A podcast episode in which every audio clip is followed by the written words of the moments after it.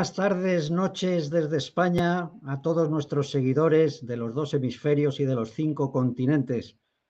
Estamos de nuevo en una economía abierta, abierta, nuestro programa mensual de economía.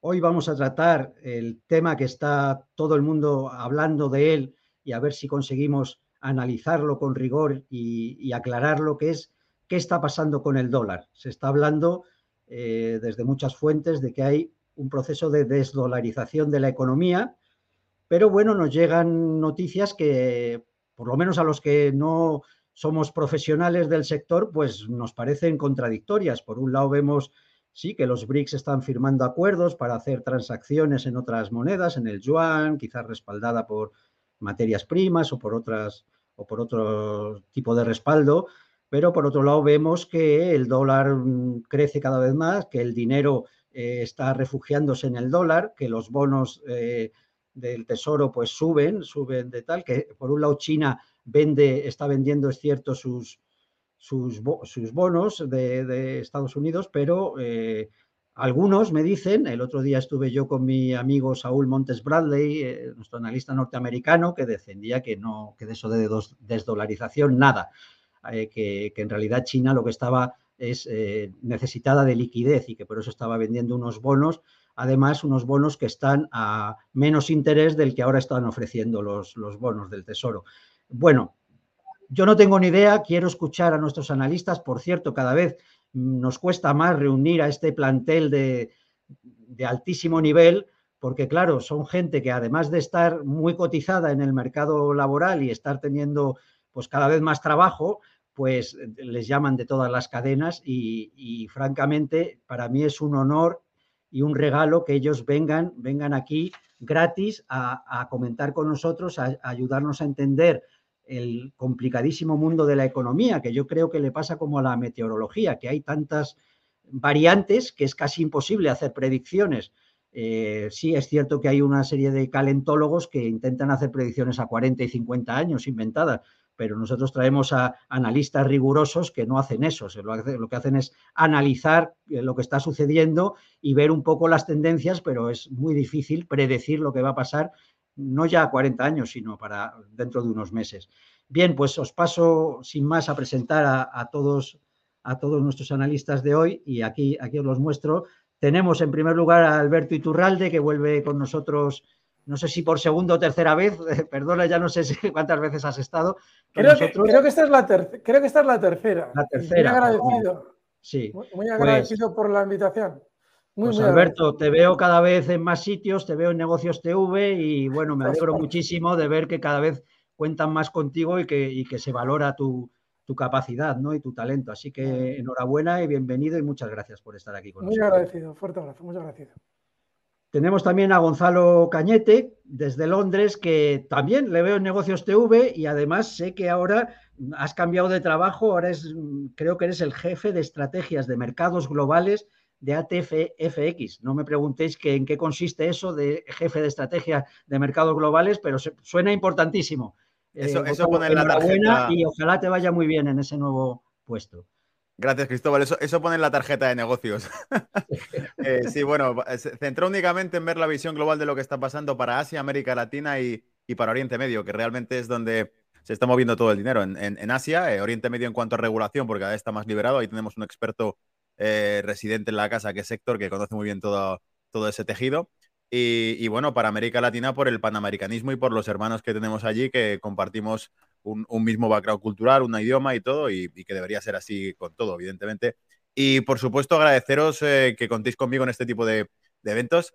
Tú, tú, agradeces que asista la gente, pero es que es una cita que es ineludible, ¿no? Básicamente porque aquí es cuando se cuentan las cosas sin filtro. Y tú lo has dicho, sin financiación de ningún tipo. O sea, el interés único de decir la verdad.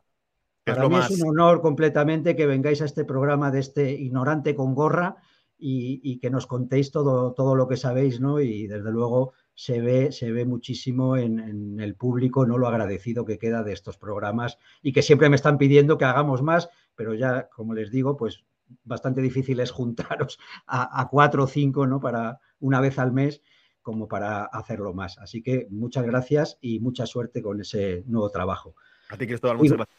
sigo presentando. Tenemos a, tu lado a, Ernesto Rebello, que también está súper activo. Pues, le veo ahí en, Podéis ver los cursos, seminarios y actividades de todo tipo que está realizando en su, en su web, ernestorebelo.com. Y bienvenido, Ernesto. Hoy ya sé que nos traes otra de tus magníficas presentaciones y nada, estaremos encantados eh, de que nos lo vayas explicando cómo ves tú todo este tema del dólar. No, muchas gracias a ustedes siempre por la invitación. Este grupo que siempre está súper nutrido e informado y que nos ayuda a todos a, elevar nuestros conocimientos, porque aquí yo creo que entre todos vamos aprendiendo. Eh, nadie tiene la, vamos a llamarla como la, la verdad absoluta, nos vamos nutriendo unos de otros y yo creo que a, mí me encanta estar aquí, no solamente por, por también apoyarlos al programa, a Cristóbal, sino por aprender de Alberto, de Gonzalo, de Héctor, de Diego y también de ti, así que me parece genial. Para mí es un crecimiento profesional, así que bueno, vamos, vamos para adelante a ver si esto es una, si la desdolarización es, es una realidad, es un mito, es una, qué, qué tan factible es. Y bueno, yo creo que al final del día cada quien saldrá con sus criterios propios luego de ver este programa y, bueno, tomará decisiones, ¿vale? Porque es que estas cosas nos afectan hasta el más mínimo detalle en nuestra vida diaria. Totalmente, totalmente. Tiene consecuencias directas para, nuestra vida y nuestra economía. Pues muchas gracias, Ernesto. Eh, tenemos también a Diego Quevedo de Madriguera Económica. También te veo que no paras, casi todos los días estás haciendo directos buenísimos y bueno, cada vez con más repercusión. Así que pues nada, encantado también de tenerte con nosotros. Gracias, Diego. Muchas gracias, Cristóbal, y hoy un honor estar con todos los eh, analistas que vamos a estar aquí en, directo con un tema que es muy apasionante. Seguramente cada uno tengamos nuestra visión, no tiene por qué ser la correcta, pero bueno, podemos llegar al final, quitar conclusiones que nos hagan ver un poquito mejor la realidad. Así que nada, muchas gracias, Cristóbal, y un lujo compartir hoy con Alberto, Gonzalo, eh, Héctor y Ernesto. Gracias, Diego. Y por último, nuestro habitual analista Héctor Martín desde Abu Dhabi, que creo que ahí estáis terminando ya el Ramadán y, bueno, supongo que dentro de muy poco tenéis fiesta, ¿no? Fiesta de, de, de, de el fin de Ramadán. Eh, está silenciado, Héctor. Perdón. Sí, Cristóbal, gracias. Eid Mubarak para todos, el Comité de Avistamiento Lunar de los Emiratos Árabes Unidos ha logrado avistar la Luna a las 8 horas de esta tarde. Por lo tanto, el Ramadán queda oficialmente terminado, lo cual significa que trabajaremos el lunes. Si hubiese habido que esperar hasta mañana o hubiese estado nublado, cosa que aquí ocurre bastante poco, el lunes sería fiesta, pero Alá lo ha querido así. Pues así que contra eso nada. Bueno, eh, gracias a todos los compañeros una vez más por, eh, estar aquí. Eh, creo que teníamos que hacer este programa, así que vamos a ver si, si aclaramos un poco y también confrontamos distintos tipos, distintos puntos de vista. Así que venga, adelante. Pues venga, vamos a empezar sin más, vamos a empezar con Alberto. Y Alberto, pues simplemente tu primer acercamiento al tema, ¿tú crees que hay una desdolarización? ¿Cómo se está produciendo? Si es una cosa inminente, si es lentísima, si se puede revertir, si Estados Unidos lo quiere revertir también. En fin, cuéntanos un poco un, primer análisis y luego ya vamos entrando en los temas concretos. Adelante, Alberto. El problema está en que eh, hasta ahora el dólar o la referencia dólar no ha sido hegemónica, ha sido monopólica. Y eso es muy importante tenerlo en cuenta. ¿Qué es lo que pasa? Tú puedes mantener ese monopolio mientras existen unas ciertas garantías o unas circunstancias monetarias que de algún modo generen la confianza de motu propio, es decir, sin que tu ejército tenga que ir visitando otros países, como sucedía cuando el dólar estaba de algún modo ligado al patrón oro. ¿Qué es lo que pasa? Cuando ya en el 71 se elimina ese vínculo, a partir de ahí Estados Unidos vive de prestado. Efectivamente, no va a haber una desdolarización como, eh, como sucede en la mente de quien analiza una situación que de algún modo convierte en algo muy dinámico lo que es tremendamente estático en el tiempo. Hoy en día todo se sigue denominando en dólares y va a seguir así durante mucho tiempo. Sin embargo, hay que entender que no todo el mundo es Occidente. ¿Por qué? Porque para un europeo la sensación de desdolarización es algo muy difícil, porque ¿qué otra moneda a mí me va a hacer eh, dejar de confiar en el dólar? El yuan culturalmente no tiene ningún sentido. Sin embargo, en el bloque oriental, Rusia, China, países árabes, eso ya es algo que cae como fruta madura.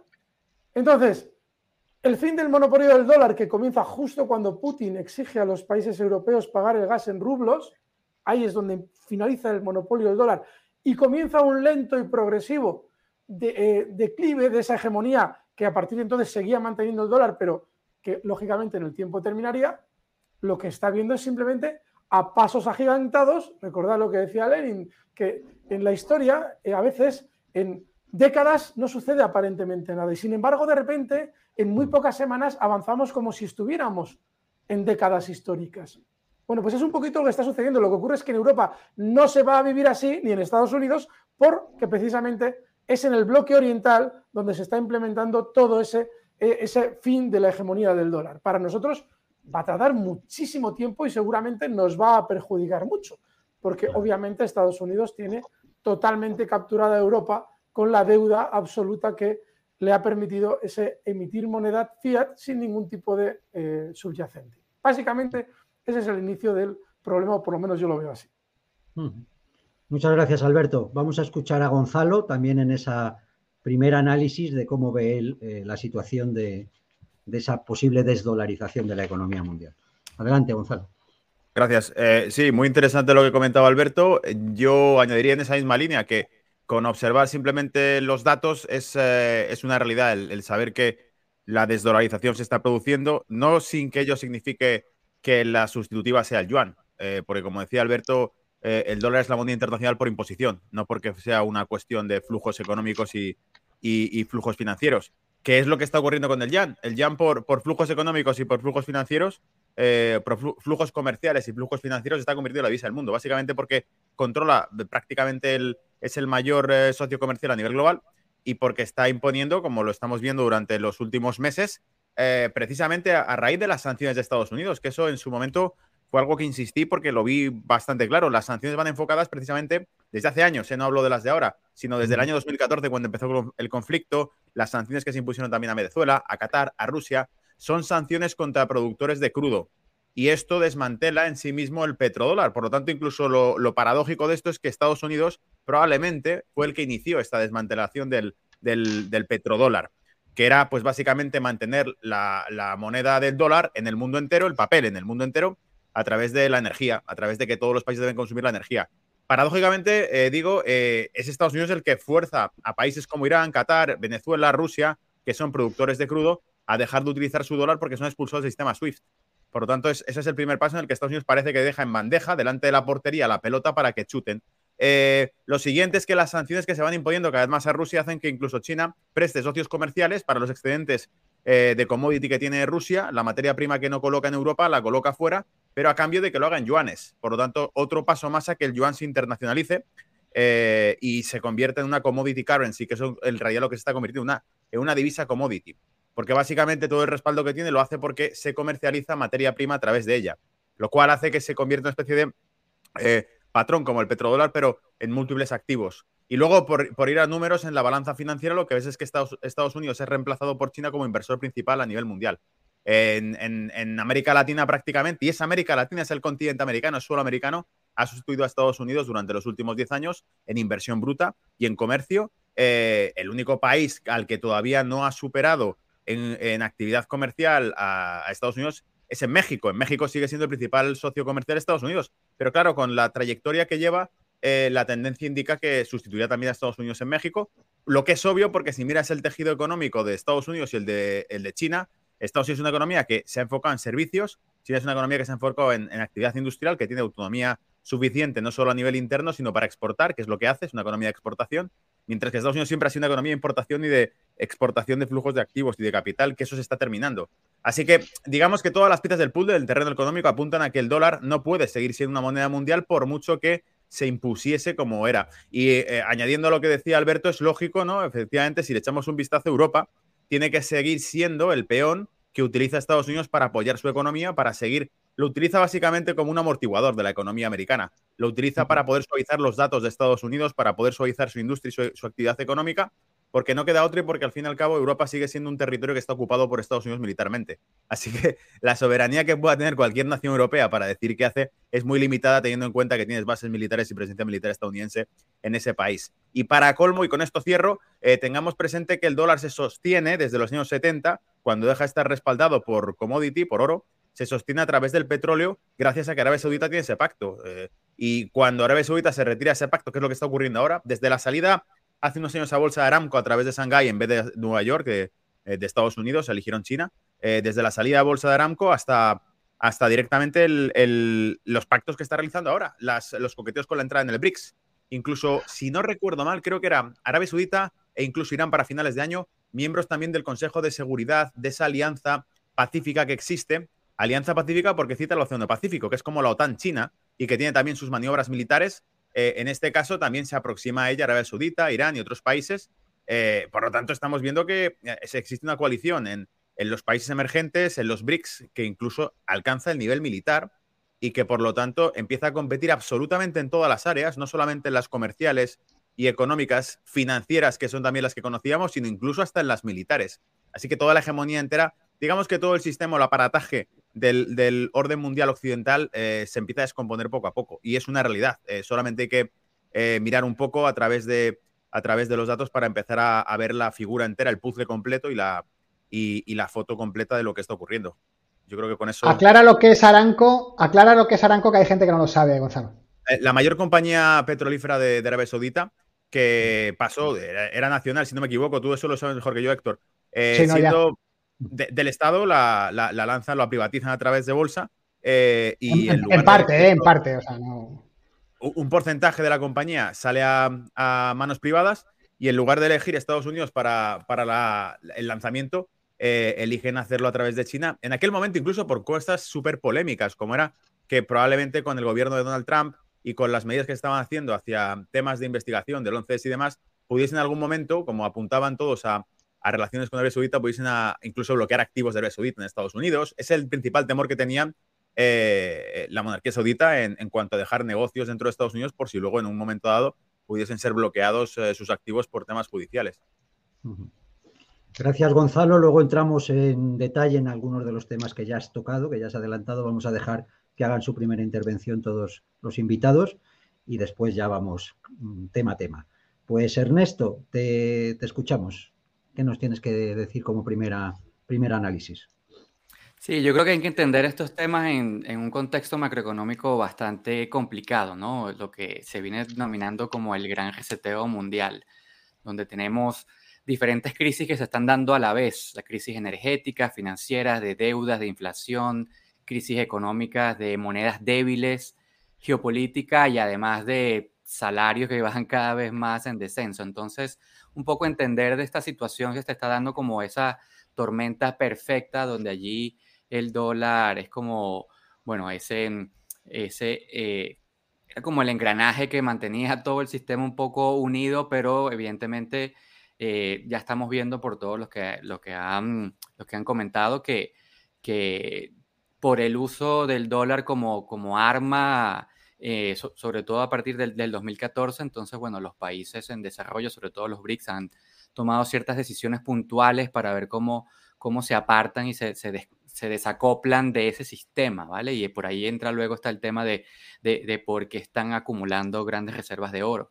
Entonces, pero yo creo que estamos, haciendo, estamos viviendo esos cambios bastante trascendentales en, eh, en cortos periodos de tiempo, ¿vale? Un poco, haciendo un poco aquí un, recuento de, bueno, cómo, cómo luego de, la caída del muro de Berlín se estaban hablando ya de, nuevas teorías, nuevas tesis sobre, por ejemplo, como el fin de la historia, que ya no había más nada más allá de la hegemonía estadounidense o de la democracia liberal. Y bueno, ahora resulta que hay otras teorías, ¿no? O sea, ya como eso ha pasado un poco de moda, digo yo, y que se viene un nuevo ciclo y en ese nuevo ciclo, por supuesto, entran en juego otras potencias, otras, otros países, otras monedas, otros sistemas, otras culturas y que en promedio cuando la gente, mm, bueno, comienza a decir si el dólar va a desaparecer de un momento para otro, yo diría que no, que, que estos no son, no son procesos tan, tan rápidos, pero una vez que se inician son indetenibles, ¿no? Y en promedio una, las monedas imperiales duran aproximadamente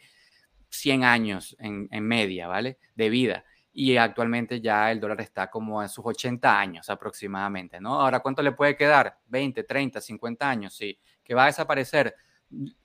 No creo que vaya a desaparecer. Vamos a, a conversar el día de hoy. Yo creo que estamos todos de acuerdo de estos dos grandes bloques habrá un bloque, el bloque occidental, que haga todas sus transacciones en esta moneda y otro bloque que, que no, porque además también el bloque oriental hay que entender que hace, bueno, el año 2020-21 se firmó ese gran acuerdo de 15 países, que es el mayor acuerdo comercial del mundo, que es la Asociación Económica Integral Regional. Ahí son 15 países de Asia-Pacífico, más de 2.200 millones de, de, personas que viven allí, el 28 o 30% del comercio mundial se concentra allí, el 30% del PIB también. Entonces, en ese bloque es donde va a jugar allí la, moneda de China, pero le, yo creo que aún tiene mucho que recorrer y eh, suplantar al, al, dólar en todo este, en todo este engranaje financiero, económico en, en, el cual vivimos va a ser bastante difícil. Eso es como cuando nos dicen que las energías renovables van a suplantar 100% al petróleo. O sea, es algo similar, ¿no? No, no, es poco factible. Entonces, vamos a entrar en detalles a lo largo de todo el programa. Yo creo que mostrando cifras, hablando con propiedad y un poco como, como también hay como una euforia allí, como dice Cristóbal, de querer ver caer al, al dólar. Pero yo veo, yo veo al dólar como, como las películas de Rocky, ¿no? Que recibe Silvestre Stallone recibe más golpes durante, no sé, tres, cuatro películas, pero aún se mantiene ahí, ¿no? Con la bandera de Estados Unidos arriba en la espalda. Entonces, algo así, está, algo así creo que va a suceder. Evidentemente a haber un proceso de, de transición. El dólar va, va, a perder poder en, en esa parte del mundo que es muy importante. Y, y las consecuencias para nuestras finanzas personales yo creo que van a ser bastante nefastas porque mientras los grandes commodities del mundo se comercialicen en dólares y sobre todo en esta parte del mundo occidental, un dólar muy débil hace que el precio de las materias primas suban, ¿no? Entonces, sobre todo las energéticas. Entonces allí lo, podemos sentir con, con, choques de inflación en el coste de la vida y sobre todo porque la globalización como la, la, hemos entendido hasta ahora va a cambiar. Y el libre comercio como lo habíamos entendido hasta ahora también. Entonces, bueno, se vienen cambios y se vienen curvas, como dicen aquí en España. Gracias, Ernesto. Vamos a escuchar a Diego a ver si él está de acuerdo con que estamos en un inicio de desdolarización de la, de la economía. Eh, básicamente lo que estamos viendo, que el dólar va a dejar de ser, de ser reserva, divisa de reserva mundial, es evidente, todas las divisas lo dejan de ser, que en el corto plazo estamos en una desdolarización, ¿no? lo que estamos es un problema del sistema monetario que está fallando absolutamente hay un problema de deflación monetaria grave, como ocurrió en 2008. Ya han salido datos, incluso el indicador adelantado ley de, Estados Unidos se ha desplomado absolutamente. Eh, lo que estamos viendo, eh, fijaos, primero lo que hay que establecer cuando una divisa o se considera una divisa de reserva mundial. Uno, que sea generalmente negociada. Dos, que tenga un mercado de bonos amplio y, líquido. Tres, que ese país asuma déficit gigantesco. Creo que China no está por esa labor. Y cuatro, que tenga, no haya controles de capitales. Han salido en últimas noticias inversores que no han podido retirar sus capitales de China, se los han, se los han restringido. Y tres, que la, su divisa no esté controlada, es decir, que, que flote libremente. El caso del renminbi no cumple ninguna de estas funciones. Lo que estamos viendo, y fíjate China, eh, las exportaciones de Estados Unidos o las importaciones de Estados Unidos eh, de China o exportaciones de China a Estados Unidos están desplomando. China tiene, lo que tiene es un problema precisamente de financiación en dólares, por eso está vendiendo sus valores del tesoro para obtener dólares que no puede obtener. China no puede crear dólares, básicamente, eso solo lo puede hacer Estados Unidos y lo puede hacer el euro dólar, que esta es otra cuestión cuando se habla del petrodólar, se obvia o no se suele hablar del eurodólar. El petrodólar fue un mecanismo de entrada de los países árabes en el euro dólar. De hecho, se creó la tasa LIBOR para, eh, con, con, con, respecto a esta entrada de los países árabes en el euro dólar. El euro dólar, los futuros del euro dólar se han desplomado, se llevan desplomando, indicando que hay problemas de creación de dólares, es decir, la oferta de dólares no es lo suficientemente fuerte para, para compensar eh, pues la demanda de dólares. Y eso es algo que en, el discurso cuando firmaron Lula da Silva y Xi Jinping refirmaron este acuerdo de comercio en, en, en renminbi, en, en, reales, y lo estamos viendo, que no se hace únicamente estos acuerdos en una única divisa, sino que son incluso divisas locales, y estamos viendo como incluso dirigentes de ciertos países están reclamando que, eh, que, si tienen dólares sus ciudadanos se los den a, sus, a, los gobiernos porque se hacen falta dólares, lo que estamos viendo es eso, un problema de financiación en dólares. Lo decía Lula da Silva, que ellos no pueden seguir por, por problemas de eficiencia, tienen problemas de financiación en dólares y no pueden seguir persiguiendo eh, eh, esa financiación en dólares y que tienen que buscar alternativas a esta situación actual. Es que lo que estamos viendo, ¿estás de acuerdo? Son alternativas, alternativas porque el sistema dólar, eh, tenemos un problema de dinero deflacionario y es lo que está creando ahora mismo, lo que se está haciendo ver o que se está cantando victoria de que estamos ante una desdolarización. Pero es que prácticamente si vemos las divisas como se comercian a nivel, a nivel mundial, es que el dólar sigue siendo ampliamente negociada, pero por, por goleada, aun a pesar de que ha perdido cierto volumen de negociación, por goleada. Por goleada le gana el, que se le aproxima algo es el euro, pero es que el, el, renminbi, que sí que ha ganado algo de importancia en negociación, está un 2%, frente a un 60% que se negocia, aproximadamente 58% creo que era, que se negocia el dólar. Con lo cual, ahora mismo desdolarización, no, a más largo plazo, porque es evidente que todas las divisas de reserva mundial acaban de perder, perdiendo su importancia, sí, sí, pero bueno, ahora mismo estamos en una situación, yo creo que es muy diferente. Esto viene precisamente creado por todo lo que se hizo durante la pandemia, todas estas, estas absolutas eh, aberraciones y, medidas totalmente desproporcionadas tomando tomadas por los gobiernos y ahora, evidentemente, como hemos distorsionado tanto la economía, pues ahora vamos a pagar las consecuencias. Eso es así. Muchas gracias, Diego. Pues le voy a dar la palabra a Héctor y ya eh, hacemos, eh, acabamos esta primera ronda y ya entramos en detalles. Adelante, Héctor, cuéntanos. Sí, muchas gracias, Cristóbal. Mm, bueno, pues a ver si mm, puedo resumir un poco lo que ya han dicho los compañeros, ¿no? Eh, tenemos 1944, acuerdos de Bretton Woods en Estados Unidos, la guerra mundial está terminando, los aliados van a ganar. Allí Estados Unidos impone sobre Keynes su voluntad y dicen una onza Troy de oro, que son 31,10 gramos de oro aproximadamente. Estos son 35 dólares y esta, tasa va a ser fija. Y luego todas las demás eh, monedas de los aliados van a tener un cambio fijo frente al dólar. Es decir, se impone una especie de pseudo patrón oro en, el mundo occidental. Eh, eso es así hasta, como ha explicado Alberto, hasta 15 de agosto del 71, donde el presidente Richard Nixon dice que debido a los especuladores, que suspende temporalmente la convertibilidad en oro. Señor Nixon, ¿cuánto significaba temporalmente en el año 71. Han pasado 52 años. Eso de, temporal, me perdonará usted, pero tenía bastante poco.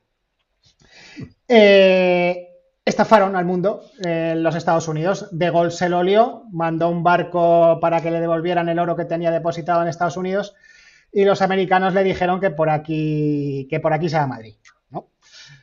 Eh, ¿Qué es lo que hacen los Estados Unidos? Lo que ha comentado creo que, creo que Gonzalo, ¿no? Eh, un acuerdo con los países exportadores de petróleo, principalmente Arabia Saudita. Arabia Saudita hablamos de 12 millones de barriles por día. Eh, un, barril de petróleo son 144 litros aproximadamente, que me corrija Ernesto que me, que me, bailen las cifras.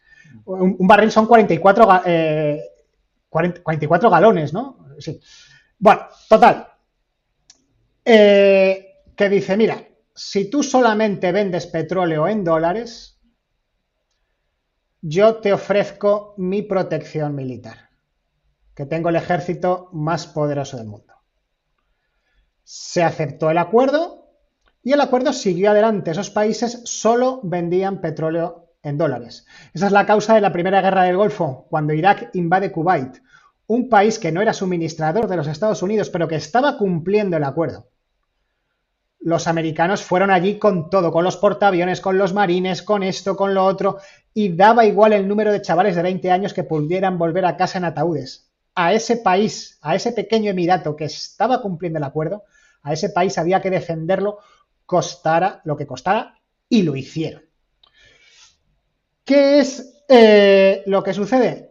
Eh, que ahora ya Estados Unidos no es el único poder hegemónico mundial. Las guerras cada vez son más cuestionadas, le generan problemas internos ¿eh? y empieza a tener rivales militares de importancia. De tal manera que, como se ha comentado yo también, Arabia Saudita va y se sale del acuerdo. Hasta, hasta hace poco, cualquier país que fuese importador de petróleo necesitaba generar dólares para, poder comprar ese petróleo que necesitaba.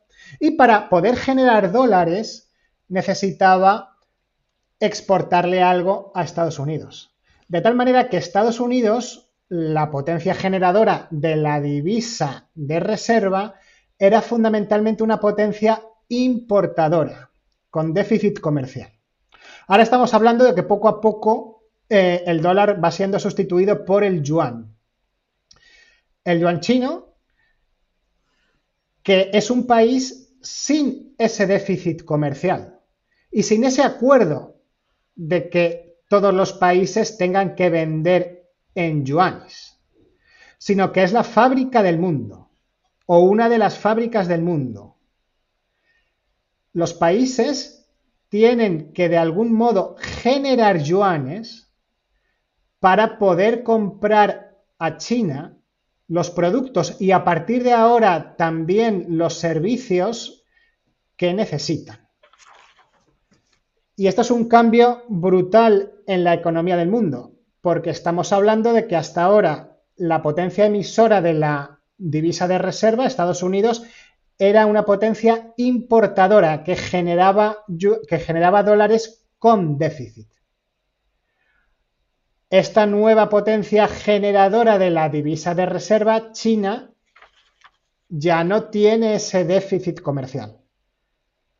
Y esto es una revolución en la economía mundial real.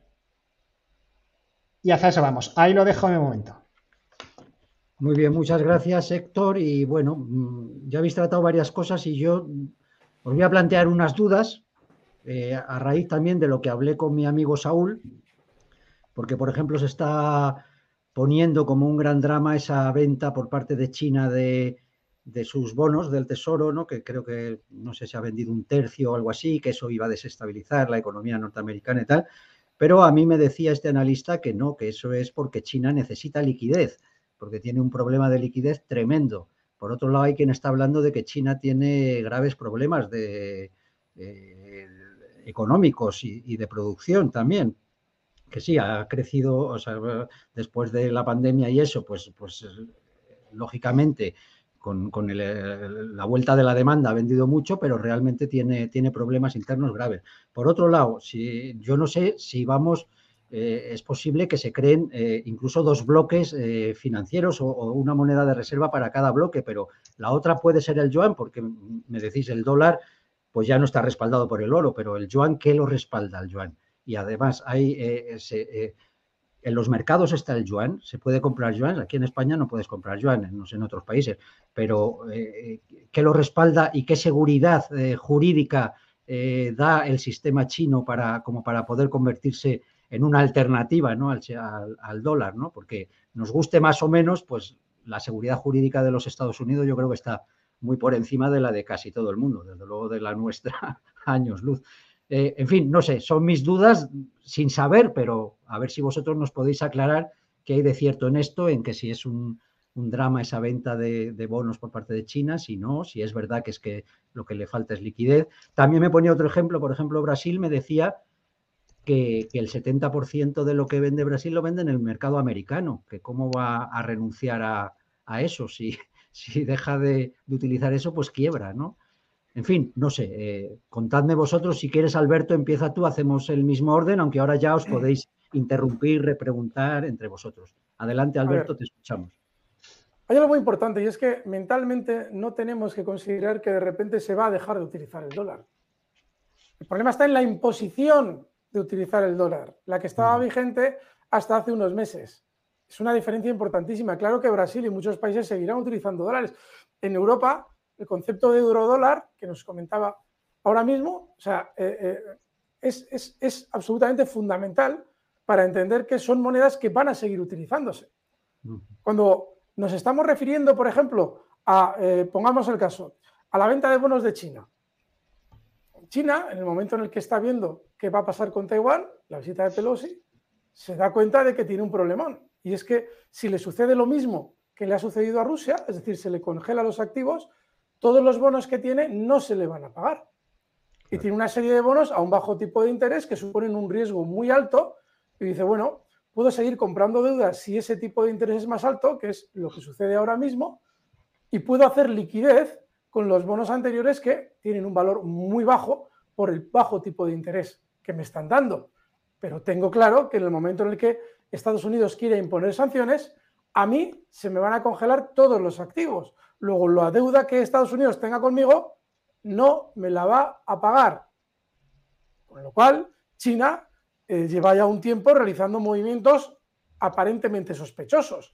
La compra de 2.000 toneladas de oro que ha realizado en el último año y además prácticamente de golpe, evidencia que sí. Liquidez sí, liquidez en dólares, ¿para qué? Para comprar oro, que es la idea de China. Es decir, que China lo que está haciendo es buscando la fórmula de encontrar la confianza de los demás países de su entorno, obviamente Petit Comité con, con Putin, los demás de su zona, llega al acuerdo de que su moneda va a estar dentro de lo que cabe, de algún modo atada por el oro, no públicamente, no se puede realizar una convertibilidad ni inversa ni directa de ningún tipo, pero hay un compromiso, que es lo que le lleva a Putin a decir, oye, acepto de terceros países que me paguen en yuanes. Es decir, que China está realizando un movimiento progresivo cuando sucede eso y ha habido una hegemonía no solamente monetaria, sino cultural del dólar, inicialmente tendemos a ridiculizar el hecho de que vaya eso a cambiar. Pero es que mm. sucede con todos los paradigmas. Todos los paradigmas inicialmente se ridiculizan. Luego se intentan combatir y finalmente se tienen que aceptar. Lo que ocurre es que eso no implica que Europa vaya a dejar de estar vinculada al dólar o, Hispanoamérica vaya a estar dejando de estar vinculada al dólar. Absolutamente porque incluso me, resulta muy divertido cuando la gente habla de imperios, ¿no? Dice, no, ¿qué pasa? Que ahora vamos a vivir un imperio chino, eso es una estupidez. Culturalmente tú no aceptarías nunca un imperio de alguien que tiene unos rasgos eh, físicos tan diferentes a los tuyos. Al fin y al cabo, el chino es muy diferente fisionómicamente al americano, al estadounidense. Eso implica que para nosotros un imperio chino es algo como muy, muy, muy extraño, muy lejano. Eso es imposible. Y con la moneda va a suceder algo igual. Nosotros no vamos a coger el yuan ni nada por el estilo. Sin embargo, son movimientos que en el tiempo, por ejemplo, van generando, habéis citado el caso de Arabia Saudí. Arabia Saudí en un momento determinado se da cuenta de qué es lo que hace Estados Unidos con sus aliados. La famosa frase de Kissinger de que ser enemigo de Estados Unidos es muy peligroso, pero ser su amigo es letal. Y se da cuenta de que en un momento determinado le pueden hacer lo mismo que a Rusia. Lo mismo, congelación de activos, te quedas sin blanca. Y dice, ostras, tengo que tener cuidado con tener demasiados dólares estadounidenses. Oye, los yuanes no me vienen mal. Al fin y al cabo, China quiere comerciar. No quiere eh, establecer una hegemonía mundial mediante las armas. Poco a poco Estados Unidos va perdiendo apoyos. ¿Quién le va a quedar? Pues Europa, seguramente también Hispanoamérica. Pero es que en esos países, en el tiempo, por el empobrecimiento que va a ir generando esa situación, va a ir surgiendo movimientos revolucionarios. Y esos movimientos revolucionarios van a ir terminando poco a poco, ahí sí, ya con ese poder del dólar. Estamos hablando a 30, 40 años vista. pero es inevitable, porque Estados Unidos para mantener su fortaleza mundial necesita ir vampirizando las demás economías y eso supone un empobrecimiento y eso a la larga supone revoluciones.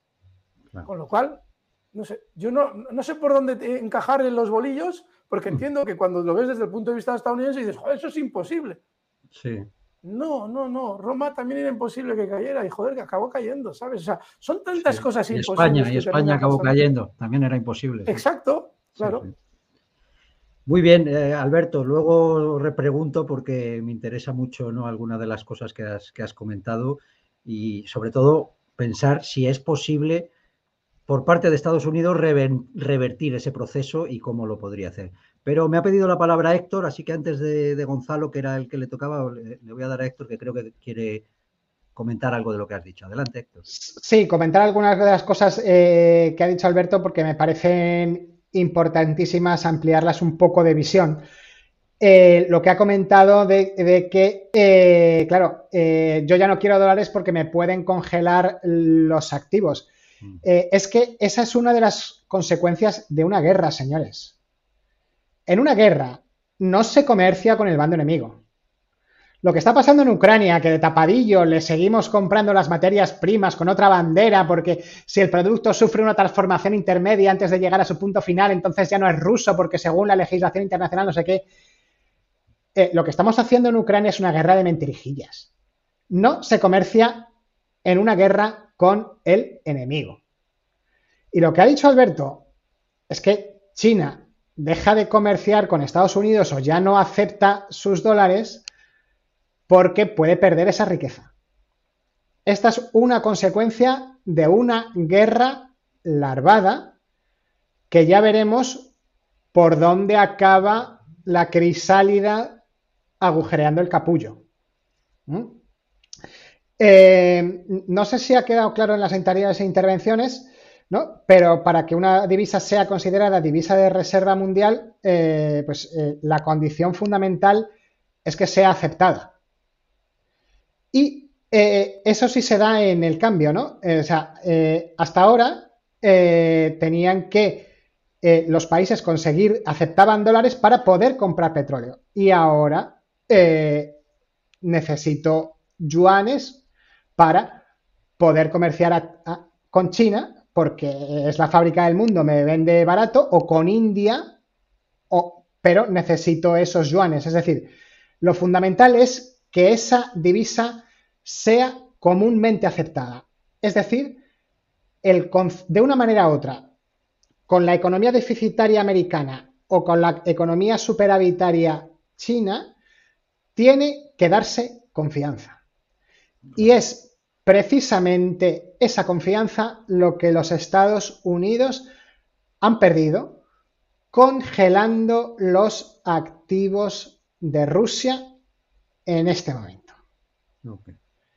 Eso es importantísimo. Y eh, para finalizar sobre lo de Alberto, pues ha vuelto a poner de manifiesto de una manera indirecta lo que siempre venimos tratando aquí de la división del mundo en dos bloques.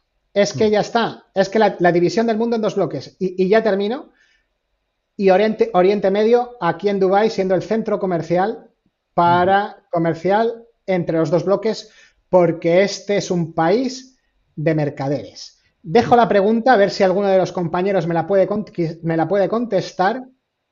Un dólar americano actualmente son 3.67 dirhams, que es la moneda de los Emiratos Árabes Unidos.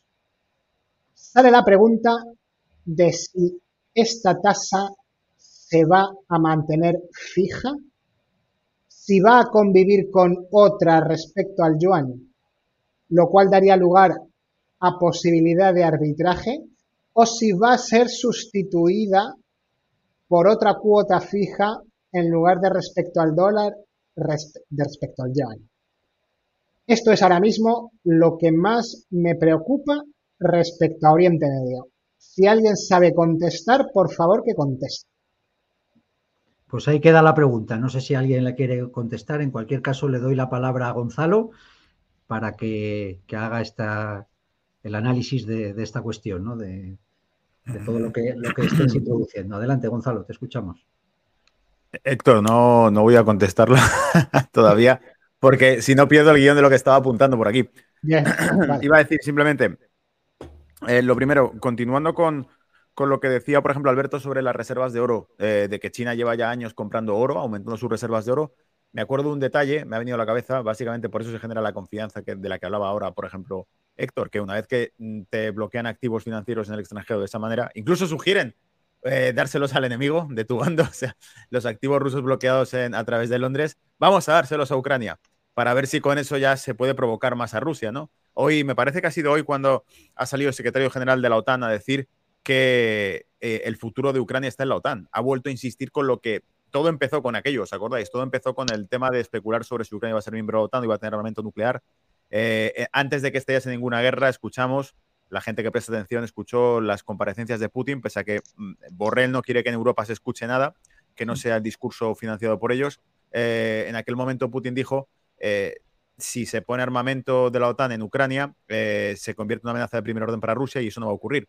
Entonces, si eso sigue avanzando, nuestra, la, opción que va a tomar Rusia es ir a la guerra y los países europeos que estén de acuerdo con esa línea entrarán en conflicto con Rusia porque son parte de la OTAN. Eso lo dijo Putin clarísimo antes de que estallase ningún tipo de guerra. Pero bueno, volviendo al tema de las reservas de oro. Eh, ¿Por qué China acumula reservas de oro? ¿Por qué está comprando durante años? Porque sirve como una garantía para respaldar su moneda, para que se la tome en serio. Pese al tema de regulación que tenga, intervención de capitales, China sigue es una, economía que tiene muchísimas reservas de oro, por encima de 2.000 toneladas, frente a las de Estados Unidos, que tiene efectivamente la mayor reserva de oro del mundo, muy por encima de la de China. Sin embargo, con un pequeño detalle, que seguro que Héctor, por ejemplo, lo iría a comentar después y que, y que le gusta este tipo de detalles. Sin embargo, no son propietarios de su oro. O sea, la mayor parte de la reserva de oro que tiene Estados Unidos son reservas extranjeras de otros países. Eh, de mm. ahí lo que citaba, por ejemplo, Héctor de De Gaulle cuando mandó un destructor francés a recapitalizar el, oro francés y tuvo que venirse vacío. Porque casi todas las reservas que tiene Estados Unidos de oro son del extranjero. De hecho, si no recuerdo mal, creo que fue Donald Trump el que dijo aquella cita de ese oro no nos pertenece, cuando se refería a las, bodegas de mm, Port de donde estaba el, oro guardado, que básicamente nadie las ha visto, no se han auditado, no se sabe cuánto oro realmente existe, si es que todavía está ahí, pero de existir, ese oro, en, me parece que en un 75% o más de un 75%, según informaba Forbes en un monográfico que hizo sobre el oro, no pertenecía a Estados Unidos, pertenecía a manos extranjeras. Por lo tanto, de esas 7.000 toneladas, solo el 25% pertenece a Estados Unidos, mientras que en el caso de China, solo el 2% de reservas de oro, según estimaba ese monográfico que hizo Forbes, eran realmente de extranjeros es decir, que el 98% de las reservas de oro de China son de China. Eso por un lado, lo cual quiere decir que un respaldo financiero con reservas de oro de China es mucho más importante que un respaldo financiero con reservas de oro de Estados Unidos. Em, vaya por ahí lo principal. Em, bueno, pero Gonzalo, en, caso de necesidad se, lo apropian, ¿no? Como han hecho siempre. ah, claro, claro, o sea, está ahí. Si, no, vete, o, vete, vete a Moscú a, reclamar algo. Claro, claro, no, no. E, e, el euro está en Estados Unidos y no lo puedes tocar ni lo puedes ver. Como he dicho, es que no existen auditorías porque no se puede entrar a verlo. Eh, pues entonces no saben si está ahí. Es un acto de fe el pensar que está ahí. Eso es muy anglosajón. O sea, el oro que entra en un, un país anglosajón de aquí no puede salir, pase lo que pase. Y nosotros los hispanos, pues siempre, al revés. Oye, que tenemos una guerra civil, aquí un tal Franco que se nos ha, que necesita aviones, venga el oro para allá. A la venga. Si por lo menos hubieses ganado, pues todavía lo entendería, pero... Ah, Tampoco Rusia nos ha devuelto el oro, ¿eh? Por eso digo que vete a Moscú a reclamar. por, eso, por eso digo, no sé si los herederos de Negrín tendrán alguna cosa. Me estoy metiendo en un jardín complicado. Ya te digo. Sigue, Gonzalo. Adelante. Aquí en Londres, en el Banco de Inglaterra, en el Museo del Banco de Inglaterra, tienen una, una especie de jaula de plástico ahí súper reforzada con cristal blindado para que metas el brazo y agarres un lingote de 14 kilos y lo puedas sostener en tus manos y tocarlo. Eh, pero lo bueno es que tiene una exposición de lingotes de todas partes. Y claro, los anglosajones, los ingleses también, tienen lingotes de todo, de todas las de las eras, de todas las guerras que ha habido. Tienen lingotes del Tercer Reich con los logotipos grabados en el, de los nazis, del, oro nazi. Tienen absolutamente de todo. Bueno, volviendo a eso, claro, el, oro que posee China es oro de China. El oro que posee Estados Unidos es oro de otros que se ha ido quedando en reservas por ahí y que bloquean cuando quieren y desde los años 70 está prácticamente bloqueado porque ha costado durante años, ¿eh? estoy hablando de los últimos 20 años, reclamaciones que ha existido por parte de Alemania, quejas formales de países, Alemania, Francia, e incluso Italia, Estados Unidos por la recuperación de su oro. Así que bueno, eh, el segundo punto, no creo que el objetivo de China sea crear un, patrón como el del dólar. Probablemente China, que está funcionando a nivel mucho más institucional, lo que quiera sea crear un tejido que sirva a nivel mundial como moneda. o sea, en realidad, ahora mismo la visión que yo tengo, la sensación que tengo de China es que es el precursor de la globalización comercial. Es decir, si nos fijamos, realmente la globalización que inició Estados Unidos Occidente hace 20 años es la que ahora es China la que la defiende. Y Estados Unidos ha girado hacia el proteccionismo. Estados Unidos los últimos años es el, país de las sanciones y de la regulación, de las limitaciones y de los impedimentos y objetivos eh, eh, comerciales. China es el país que eh, una y otra vez le replica que el discurso era otro y que hay que apostar por una apertura de mercados, una integración comercial, una liberalización de fronteras. O sea que China es la que está tomando el relevo de Estados Unidos en el liderazgo mundial en cuanto a las relaciones comerciales y económicas. Eso está clarísimo porque es, insisto, el que está eh, ocupando el papel ahora de recordarle al orden internacional las reglas que existen, las reglas de libre comercio, etcétera, etcétera, desde que entró prácticamente eh, la Organización Mundial del Comercio y gracias a ello fue, la carrera meteórica que tuvo China. Entró ahí y a partir de ahí se lanzó en, las relaciones comerciales porque tenía ciertas ventajas al ser como un país en desarrollo en vez del resto. Eh, y véase, por ejemplo, paradojas como que China, que es el país que más CO2 emite, es el mayor vendedor de placas solares y de baterías para coches eléctricos. Entonces, bueno, nosotros compramos el producto, nosotros comemos grillos y ellos, que son los que más contaminan, siguen contaminando para poder producir los objetos que nosotros vamos a utilizar en, en ese ecofascismo, ¿no? Mm. Em, probablemente el, proceso de China vaya más por, eh, a medida que el dólar eh, pueda ser sustituido y que, como decís, probablemente Europa se quede relegada a forzosamente utilizarlo, por eso Europa probablemente sea el nido del Bitcoin, es decir, los europeos probablemente tengan que por unas o por otras buscar alternativas monetarias fuera del sistema, fuera de la jaula fiscal que se va a construir en torno a ellos, eh, una jaula monetaria y fiscal. Entonces, para salir de esa jaula monetaria y fiscal tendrán que utilizar cualquier tipo de subterfugio que esté fuera del sistema financiero y ahí nos las veremos los próximos años en eh, regulaciones eternas y, una especie de fascismo financiero que se aplicará por la eh, inclusividad, la equidad eh, los amigos, amigas y amigues de todos, ¿vale? Todo va a ser muy friendly, todo va a ser resiliencia, muy Resiliencia, también. Resiliencia, sostenibilidad, todas esas palabras que cada vez que las oyes te desconectas del mundo. ese pensamiento hueco, vacío, donde no hay nada, solo palabras, solo, solo decorado. Y yo, y yo esa es la, visión que doy a, todo esto, contestando a tu pregunta, Cristóbal, sobre realmente si es viable o no, si se puede confiar en el yuan o si realmente es realista considerar que el dólar va a desaparecer. El dólar va a ser impuesto en los países occidentales porque no va a quedar otra, va a ser el, refugio que le va a quedar ahí. Eh, lo hemos dicho ya, hemos empezado con eso el discurso. Vuelvo a repetir, la metáfora sería que Europa es el amortiguador de la economía estadounidense y va a funcionar como tal. Cada vez que la economía estadounidense está en riesgo de caída, lo que va a utilizar es apoyarse sobre la economía europea, aplastarla para poder mantener sus números, que es lo que ha hecho, por ejemplo, durante el último eh, trimestre 2022 y 2023, el inicio, es eh, recuperar el GDP a, base de aplastar el europeo, eh, vendiendo energía y vendiendo armas. Em, gracias al conflicto que desata dentro de Europa, no en Estados Unidos. O sea, no está cerca de Estados Unidos, como siempre lo hace, como llaman, países proxy, guerras proxy. Todo está en remoto, nunca está cerca de sus fronteras.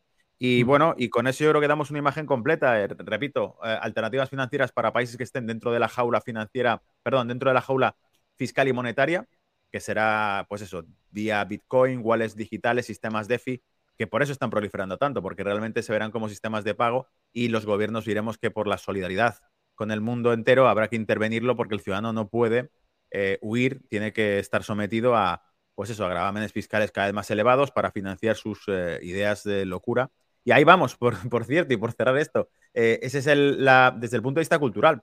La batalla está perdida por completo porque Occidente está en debates sobre lo, que decía, amigos, amigas y amigues y la sexualidad de las moscas, mientras que eh, China está metida en eh, ordenadores cuánticos, desarrollo tecnológico, inteligencia artificial.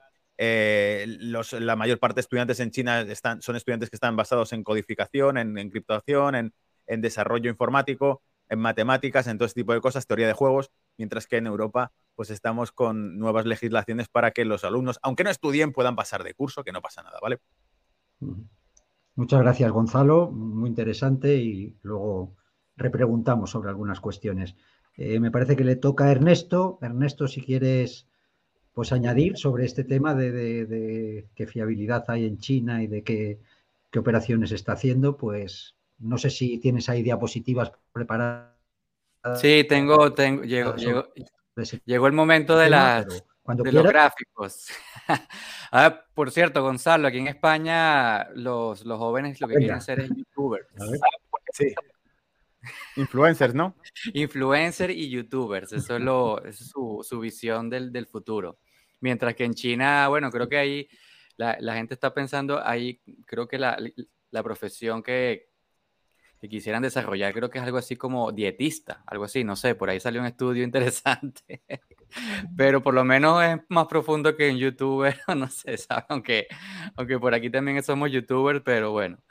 Eh, a ver, quisiera, mm, si quisiera mostrar un poco unas, unas, unas láminas que tengo aquí para todos, un poco para, para ver si en, realidad el, el dólar se va a terminar derrumbando, si hay un realidad, mito, factibilidad. Vamos a ver un poco, yo intenté comparar el dólar como, como les dije con Rocky, que recibe más golpes que durante sus tres, cuatro películas, pero aún se mantiene ahí eh, de pie, ¿no? Y un poco para el contexto macroeconómico que les había comentado al inicio, eh, de lo que se está denominando el gran reseteo mundial, que, que, para mí ya es algo que está, que está comenzando, ¿no? Que ya ha comenzado y yo creo que debemos acostumbrarnos a vivir en crisis, ¿no? Le habías comentado que estamos viviendo en diferentes crisis a la vez, muy parecidas a la década del, del 70, de los 80.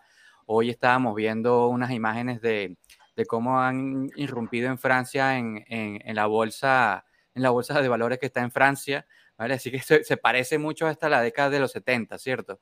Con una crisis energética, financiera, de deuda, de inflación, de económica, de monedas débiles, geopolítica y salarios bajos. Ahora, ¿cómo vemos esto desde el punto de vista gráfico? Y no es que voy a entrar aquí tanto en detalles, pero desde el punto de vista energético vemos como hay una desinversión brutal en el mundo de petróleo y gas, con lo cual la inflación se va a mantener elevada porque es que si no tenemos petróleo y gas, ¿cómo vamos a suplir al mundo de la energía barata, eficiente que estábamos acostumbrados, ¿no? Entonces ya por allí está la gráfica de arriba a la izquierda.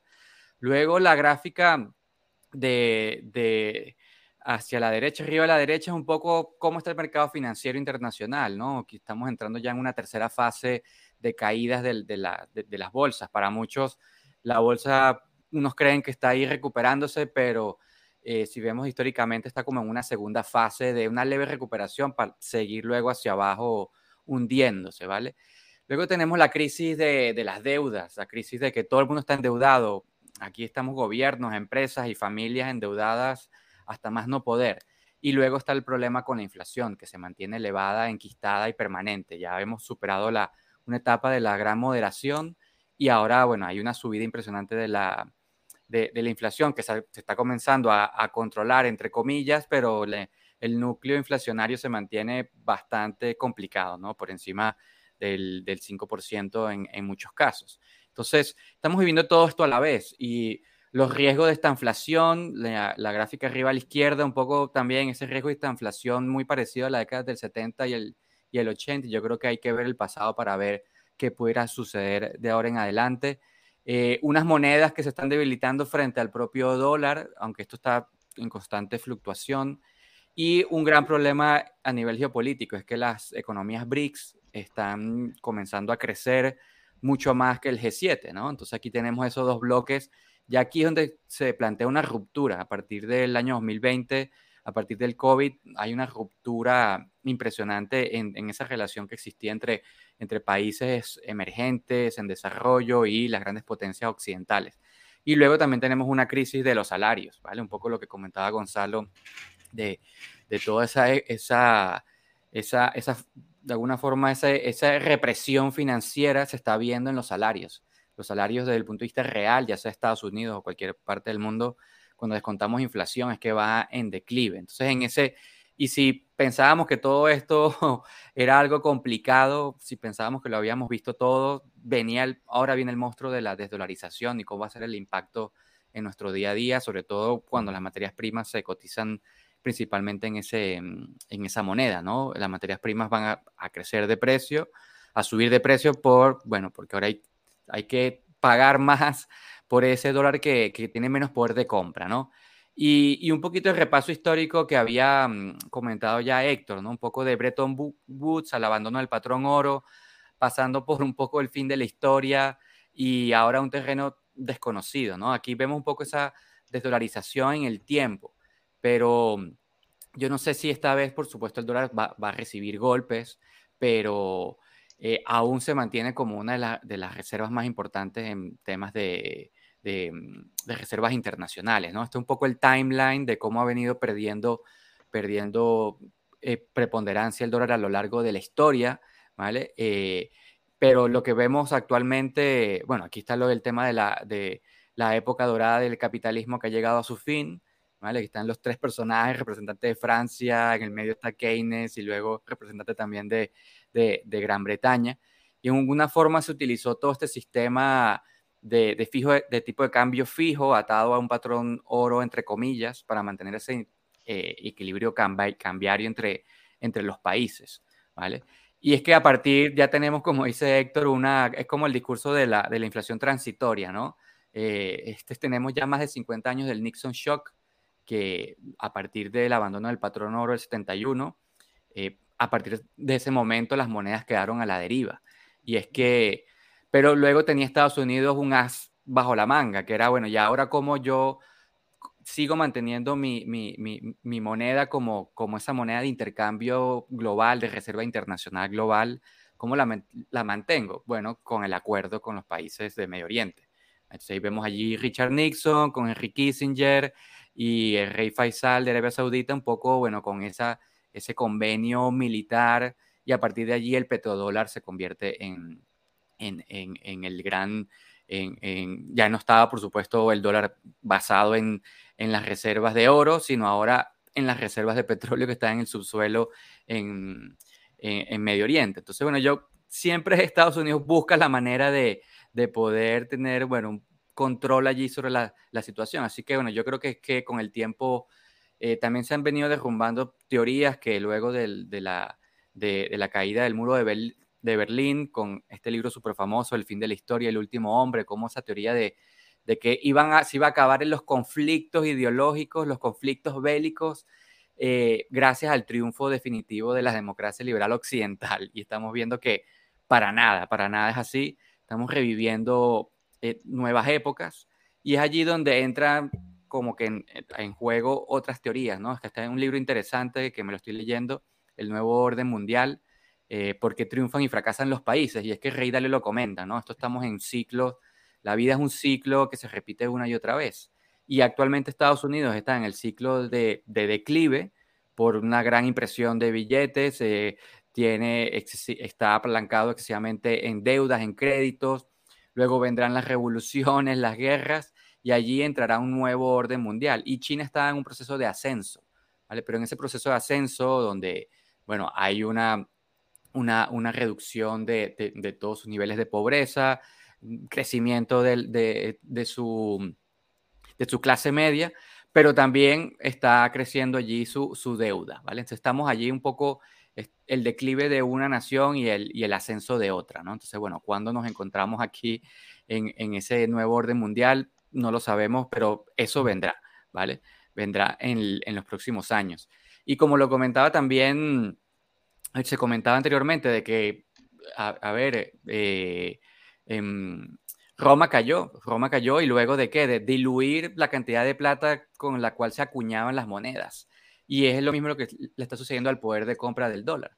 Y cuando me preguntan cuánto tiempo duran las monedas de los imperios, bueno, resulta que en el caso de España, el imperio español duró 110 años. Luego lo sustituyó, bueno, el otro que no era, a ver, no, no, no puede considerarse imperio, pero bueno, el gran poderío holandés, luego francés, británico y actualmente Estados Unidos, que su moneda tiene aproximadamente desde el 44 hasta el presente como, como una moneda primordial en el mundo. Ahora, ¿cuánto más puede durar como moneda principal? ¿no? Esa, es la, esa es la gran pregunta, ¿vale?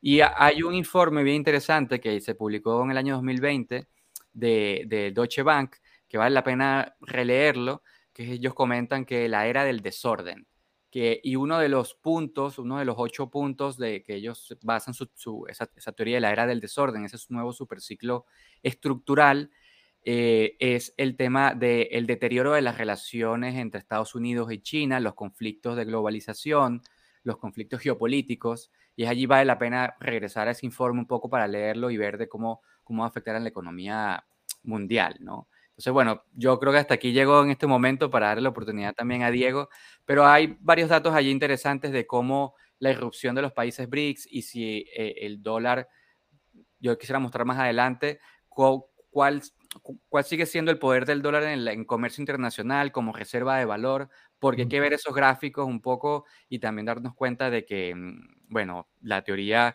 de que el dólar va a dejar de existir de la noche a la mañana es bastante difícil de que suceda una vez que vemos esos datos allí bien interesantes. Muchas gracias por esos magníficos gráficos que siempre nos traes, que, la verdad los haces interesantes y además bonitos. No sé, no sé, eres un crack haciendo, haciendo gráficos.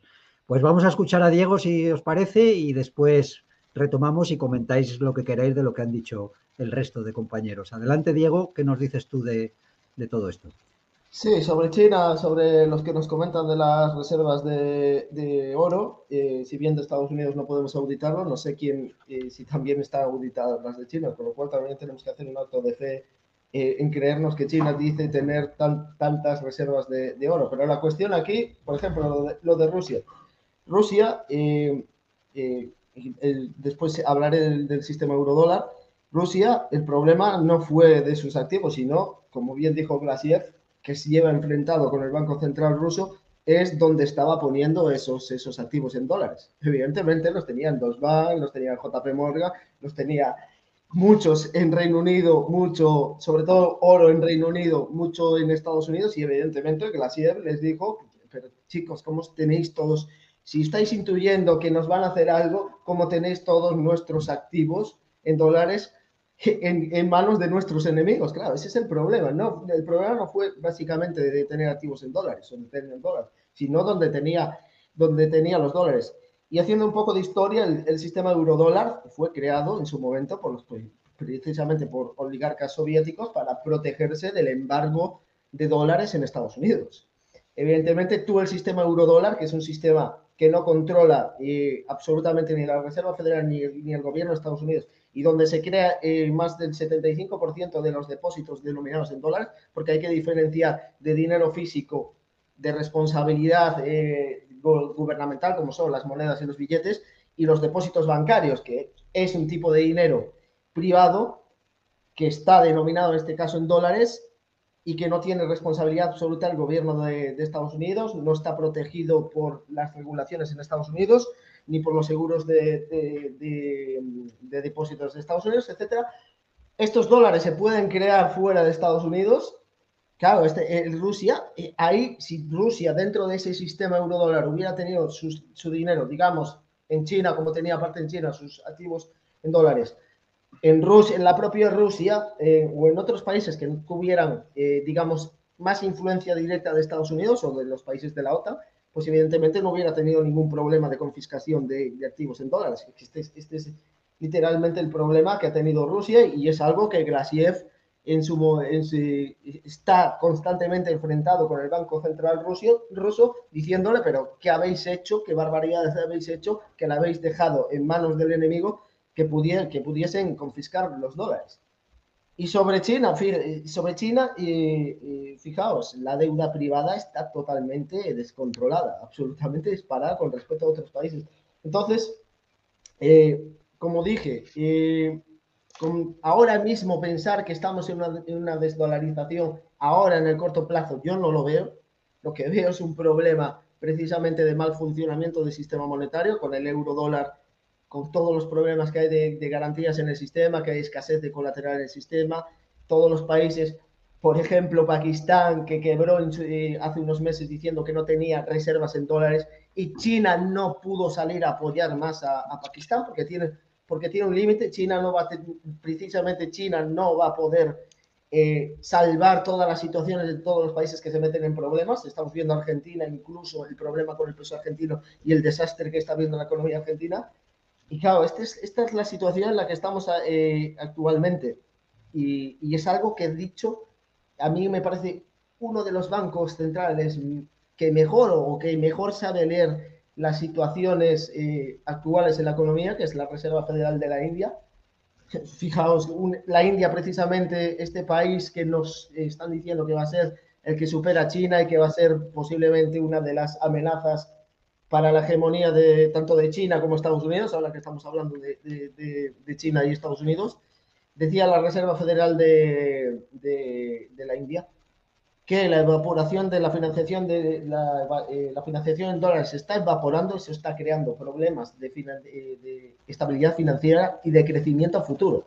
Es que estamos viendo eh, los datos de producción industrial de China y si hubiera visto, como nos están vendiendo que es un boom en la, en la apertura, no veríamos unos datos tan malos. Eh, sí que ha rebotado, pero es que el último dato de producción industrial china fue del 3,1, muy inferior a otros, a otros datos que hayamos visto de China, de, producción industrial. En, los propios PMIs manufactureros de, China se están contrayendo. Sí que diferencia el, el PMI servicios de China, se está expandiendo. ¿Por qué? Porque está, hay un, digamos, hay un ahorro interno, eh, hay un ahorro interno que con, los cierres en el COVID pues estuvo ahí conteniendo y ahora se va a salir a gastar. Otro dato importante, el dato de contenedores de, China, cómo se está desplomando. El Baltic Dry Index está empezando a dar la vuelta después de que tuvo, si bien es cierto que China al reabrir, si cuando sales de estar cerrado, eh, reabres, tienes un rebote fuerte, eso es cierto, pero que ya se están viendo cosas de que no está tan, tan bien China como parece. Entonces, yo a corto plazo no veo una desdolarización. Sí que a más largo plazo podemos hablar, como dice, como dice bien dice Ernesto, que posiblemente a largo plazo el dólar sí acaba de, perder. Eh, esto depende, esto depende de, mucha confianza, pero claro, Triffin lo describió muy bien en el dilema de Triffin para cuando lo que ocurre con la divisa de reserva mundial la divisa de reserva mundial tiene que estar, que sea que tenga su divisa local como divisa de reserva mundial tiene que estar expulsando constantemente divisa al exterior. Tiene que estar constantemente. Que esto es lo que hace muy bien el sistema eurodólar. Eh, eh, es como quitar el, inglés como lenguaje de comercio. Pues el eurodólar es un mecanismo, digamos, de medio de pago que, bueno, desde, que se creó con, con los la oligarquía soviética, pues eh, fue creciendo por sí solo y el mercado y, en consenso eh, lo establecieron como un medio sólido de intercambio. Pero claro, esto es lo que decía Triffin. Y evidentemente una divisa de reserva mundial, el país tiene que estar emitiendo constantemente su, su divisa local. Es algo que vemos con las exportaciones de, de, de China a Rusia a Estados Unidos que se han desplomado. Y claro, si no hace eso, evidentemente crea, problemas en la economía mundial, por lo cual China no veo que, si su mecanismo o su visión es tener superávit, no pueda cumplir eh, su función como divisa de reserva mundial. Eh, y eso es como yo lo veo actualmente, eh, como está actualmente, y es algo que Triffin decía muy bien o explicaba muy bien en el dilema de Triffin. Gracias, Diego. Me ha pedido la palabra Héctor y si cualquiera de vosotros queréis comentar lo que haya dicho otro compañero, pues adelante. Le doy la palabra a Héctor y, luego quien quiera. Sí, muy, muy breve. Gracias, Cristóbal, no, por complementar un poco lo que acaba de explicar lo que acaba de explicar eh, Diego de, Trifid, vamos a ver, lo, que es imposible es eh, la, la, Trinidad, lo que se llamó la Trinidad imposible, ¿no? Una moneda no puede tener un tipo de cambio fijo, que el país permita la libre circulación de capitales entre el país y el exterior y a la vez conseguir mantener una política monetaria independiente.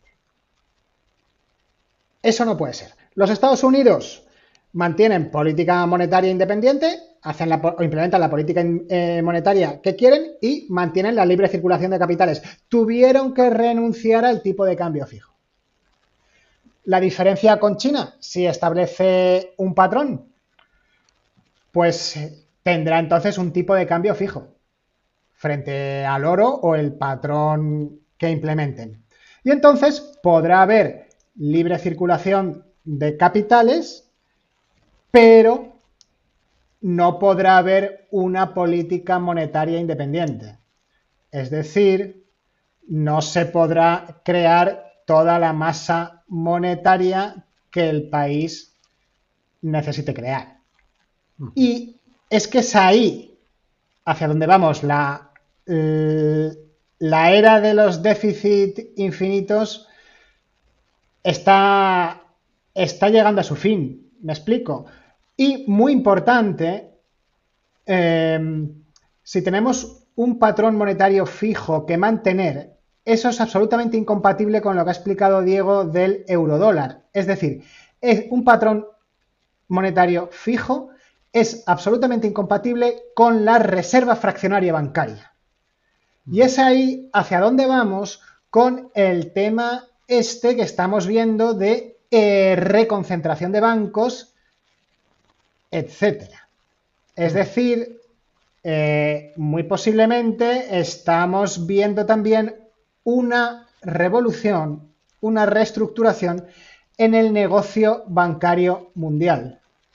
Porque si, cambia, si cambiamos esta moneda de reserva, si cambiamos el sistema monetario con un patrón, los bancos trabajan, no van a poder trabajar con reserva fraccionaria. Porque la reserva fraccionaria realmente es una manera de llevar a cabo una política monetaria independiente, que es lo que hemos dicho que no se puede cumplir. O sea, las tres cosas no pueden ser. Tipo de cambio fijo, libre circulación de capitales y política monetaria independiente. Hay que renunciar a una de ellas. Estados Unidos renunció al tipo de cambio fijo. China, muy posiblemente, va a renunciar a la libre circulación de capitales o ya veremos a cuál de las tres, pero las tres no pueden ser.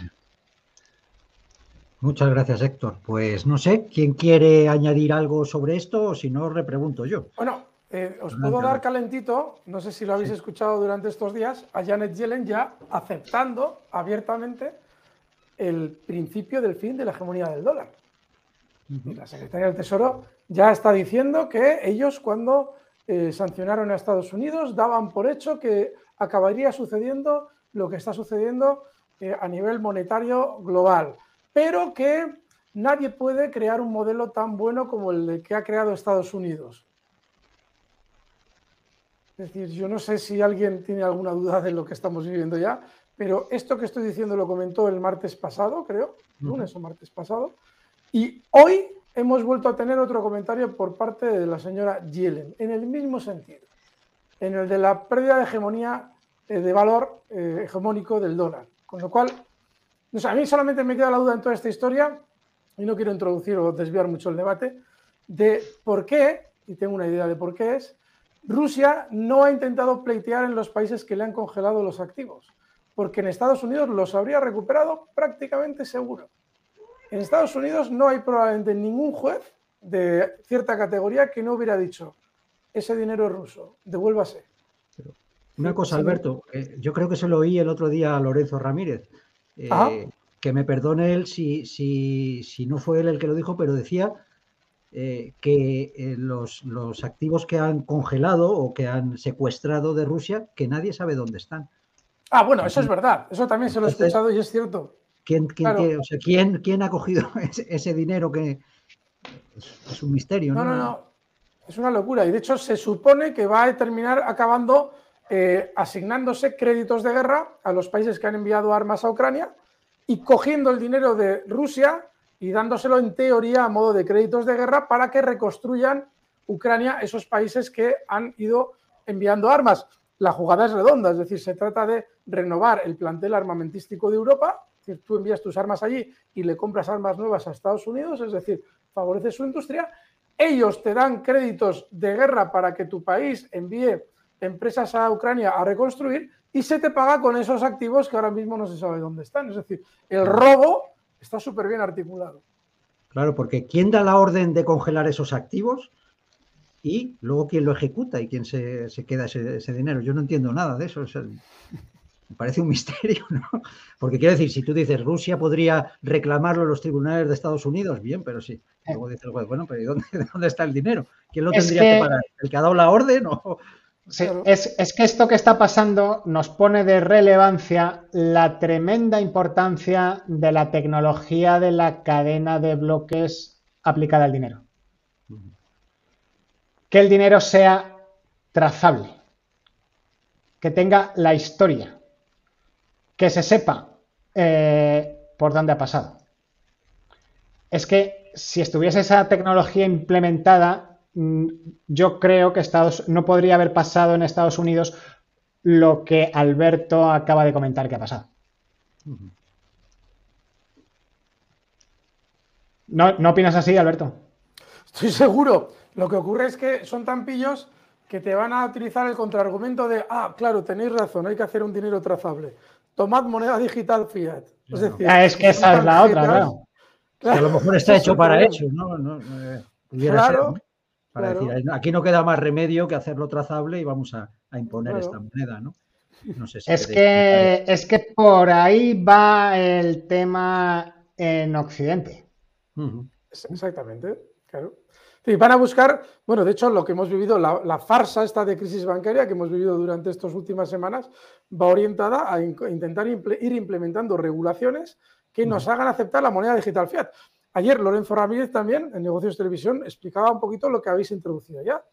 Y es, eh, eh, introducía antes Héctor, y es que eh, esas Apple, que ya en un momento determinado, con una especie de contubernio con Goldman Sachs, uno de los bancos de inversión más importantes del mundo, ya está dando un tipo de interés más alto, obviamente tienes un límite de disponibilidad del dinero, tienes que avisar con tiempo porque obviamente tu dinero no está ahí, tiene que venir cuando tú lo necesites, pero ya en el momento en el que tú ya implementas a una gran tecnológica dentro del sistema bancario, de ahí a implementar la moneda digital fiat es nada, ya lo iréis viendo. ese es el objetivo. Es que la, banca, la banca tradicional se termina, ¿eh? O sea, no, eso está, está ya muerto. Ya no, no va por ahí el tema. Aparte, Lagarde hoy también ha dado por terminado el, ciclo de estabilidad, ¿no? Dice que entramos en una era de inestabilidad permanente, entonces no sé muy bien. Qué novedad, Cristín, muchas gracias. Todavía no lo sé. de los bancos centrales. Pues no, sé qué haríamos sin ti, de verdad. Los cierren los bancos centrales, porque ¿cuál es su función? si no pueden dar. No, no, pero, pero atentos. ojo a lo que está diciendo Cristóbal por una razón. En España vivimos narcotizados porque hay unas elecciones aquí unos meses. Recordad lo que pasó en Francia cuando Macron, dos semanas después de ganar las elecciones, dice que el estado de bienestar se ha terminado. Y en el momento en el que aquí los borreguitos vayan todos a votar, con todos mis respetos o sin ellos, aquí, si vuelven a ganar los que están, sutilmente te irán empobreciendo de una manera mucho más rápida, obviamente, porque ya la situación se ha hecho insostenible. Se está manteniendo con pinzas la situación económica de España. Y los que lleguen te dirán que ellos no tienen nada que ver, que han sido los anteriores, pero que efectivamente las cosas tienen que ir mal. Con lo cual, ojo a esos mensajitos de aviso que nos van dando, porque efectivamente tiene que, tiene que el problema económico que tienen los países europeos tiene que salir a luz. Y no nos engañemos, en Francia no se están quejando de, que se suba la edad de jubilación. No, no, no. En, Francia se están quejando de la Agenda 2030, de la política de Francia al respecto de la guerra de Ucrania, del servilismo a Estados Unidos. En Francia se está asaltando la sede de BlackRock. ¿Qué pasa? Que en España te cuentan que es por la edad de la jubilación, porque eh, igual empiezas a atar cabos si te dicen la verdad. Entonces te dicen, no, no, es que van a subir la jubilación a 64 años. Y en España, como la tenemos muy por encima, bueno, por encima, decimos, joder, hay que ver estos franceses, que se quejan de nada. No, no, no, no, si no se están quejando de eso, se están quejando de que lo de la edad de jubilación es una piedra más dentro de las muchas piedras que llevan viendo en los últimos años. Es que la clave, la clave también es, es lo que ha dado Gonzalo que China está en las matemáticas, en la encriptación, en el desarrollo de algoritmos y en Europa ya no producimos nada. Hacemos que producimos. Y eso eh, al final llega a un límite, sobre todo si te van a cambiar el, sistema monetario. O sea, y esto ya lo hemos comentado aquí otras veces, va a haber que volver a trabajar y va a haber que producir algo, ya sea una materia prima que Europa no tiene, ya sea una industria que Europa no tiene o aprendes a hacer una cosa nueva y das un determinado servicio con eso que has aprendido. Y no hay más. Y esto es lo que hay. Y ahora mismo Europa no tiene ninguna de esas tres. Y cada vez vamos a peor. ¿Mm? Eh, por lo menos eh, Venezuela, Rusia, bueno, tiene, tiene, materias primas, pues de eso pueden vivir. Eh, China está desarrollando todo eso. China, primero, alimentar a mil millones de chinos, conseguido. Segundo, desarrollo industrial conseguido. Y ahora, desarrollo de la clase media y sector terciario con todo, con todo lo que está comentando Gonzalo. Y lo que hemos dicho, en Europa aquí, que si autodeterminación de género, que si no sé cuántos géneros existen, pues eso eran los, los, de Constantinopla con los turcos escalando los muros, discutiendo cuántos ángeles cabían en la punta de. Iba a decir una barbaridad, en la punta de un alfiler. Eh, chicos, quisiera, quisiera mostrarles unos datos interesantes del, eh, justo del tema de, la erupción de países BRICS y retomar el tema de, del, dominio del dólar como moneda de intercambio, ¿no? Un poco para, para contextualizar los datos porque está, está interesante. Si quisiera, a ver si me lo... Vale, sí.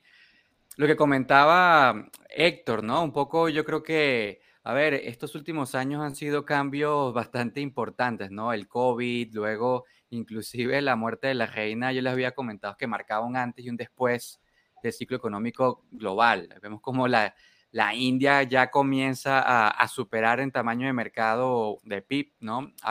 a su antigua, a su antiguo represor, que era que el Imperio Británico, que por cierto, por ahí nos tienen a los venezolanos, bueno, o al gobierno de Venezuela le tienen confiscado unas, unos cuantos lingotes, ¿no? Pero bueno, es que estos son los grandes pillos de la historia. Y luego, bueno, vemos que ¿dónde está el crecimiento económico desde el punto de vista de, los consumidores, de la clase media? Ahí vemos como la India y China, bueno, los números de, la nueva clase media que va a entrar al mercado, ah, hay más de, más de 300 millones de personas, más de 400 millones de personas al año 2030, nuevos consumidores, y luego vemos otros países del, de, de Asia, ¿no? Y entonces, y aquí es donde les había comentado ese, esa firma de ese mayor acuerdo comercial. Y a ver, aquí hay que empezar a ver a los BRICS también como, bueno, otros jugadores importantes. Sabemos que tienen todas sus limitaciones, todas sus contradicciones internas en sus países. A lo mejor no nos gusta su comida, cómo lucen, cómo huelen o cómo se ven, pero están allí, ¿no? Entonces, este, este acuerdo comercial, imagínense, si en este acuerdo comercial de, con estos 15 países, con más de 2.200 millones de personas, eh, un PIB combinado que agrupa al 30% del PIB global y al 30% del comercio internacional. Si en esta región del mundo se comienza a utilizar el yuan u otro conjunto de monedas, bueno, entonces Estados Unidos está en aprietos, ¿ok? Pero estas son situaciones que no suceden de la noche a la mañana, porque aquí estamos viendo un poco eh, el tamaño del PIB, eh, el, la primera gráfica de la izquierda está interesante porque es el, es, eh, sí, el tamaño de la economía, pero utilizando mm, el, poder de, el poder de compra de las monedas, ¿no? Entonces, ahí es donde sí vemos como China, eh, utilizando esa métrica, sí es más grande en tamaño de mercado que Estados Unidos. Pero lo importante es cómo eh, ha cambiado el orden de las cosas y cómo aquí vemos a países, en la gráfica del medio, como los países, grandes países industrializados del G7, comienzan a decaer en tamaño de mercado y luego comienzan a entrar en la, primera lista en el top 5 otros países que ni, nos pensábamos que iban a entrar allí. Por ejemplo, vemos el caso de Indonesia.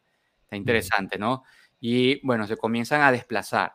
Y es que desde el punto de vista de, de quiénes son los mayores contribuyentes al crecimiento económico, China está en primer lugar, la India y luego está en tercer lugar Estados Unidos, ¿no? Que quienes contribuyen a ese crecimiento económico global.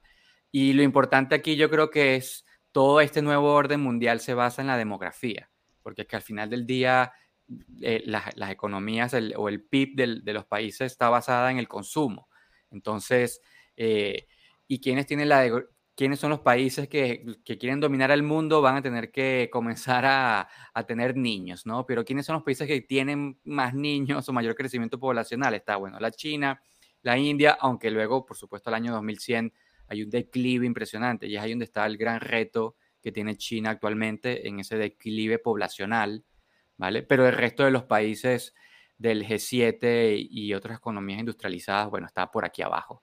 Entonces, donde, donde exista ese nuevo consumidor, es allí donde va a crecer la, economía. Y ya entrando en el tema de, bueno, y ahora el dólar, ¿cómo se posiciona en estos temas de, intercambio y de reserva de valor?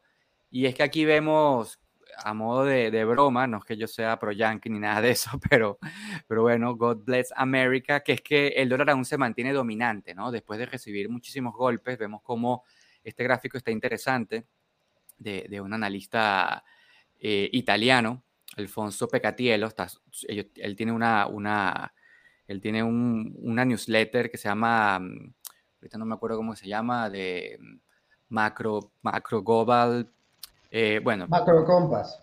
Macro Compass, ese. Y bueno, él justo hoy acaba de sacar esta gráfica interesante, ¿no? Como desde el punto de vista de el pago a través de SWIFT, 40% se hace con el dólar.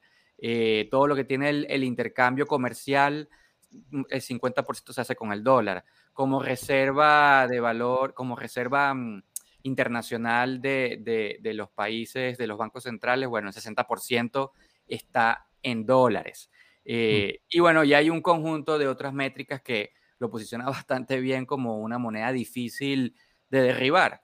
Entonces allí donde nosotros vemos un poco eh, es que, el discurso de que el dólar va a caer de un día para el otro, no, pues está, está bastante difícil. Aquí esta gráfica está genial porque es las, eh, las letras del tesoro de Estados Unidos se mantienen como el activo favorito de las reservas internacionales de los bancos centrales del mundo. Es cierto que ha venido de un declive impresionante también de 10 puntos porcentuales, es cierto, en los últimos 20 años, eh, pero se mantiene allí como, como la principal moneda que los, bueno, o el principal activo que los bancos centrales quieren tener. Pero una de las razones cuál es, porque es un mercado, como, como ya habíamos comentado, es un mercado líquido de, de bonos un país sin control de capitales, que tiene raíces democráticas, que respeta el Estado de Derecho. Bueno, aquí entre comillas podemos, podemos debatir como sobre eso. Tiene además el poder de las bombas y los tanques. Es el primer mercado financiero del mundo y el segundo mercado de bienes raíces. El primero es China en cuanto a valor de mercado, pero es aquí donde está el, el gran poder que tiene el dólar, ¿no? Y si lo vemos desde un punto de vista de, la profundidad que tiene el mercado de bonos, que es la gráfica de la izquierda, ahí está el mayor mercado de bonos del mundo, está en Estados Unidos. En segundo lugar está, está en China. Esto está en, en, trillions o en billones en castellano. Y luego del lado derecho es que el dólar se mantiene como la principal moneda preferida para el comercio internacional.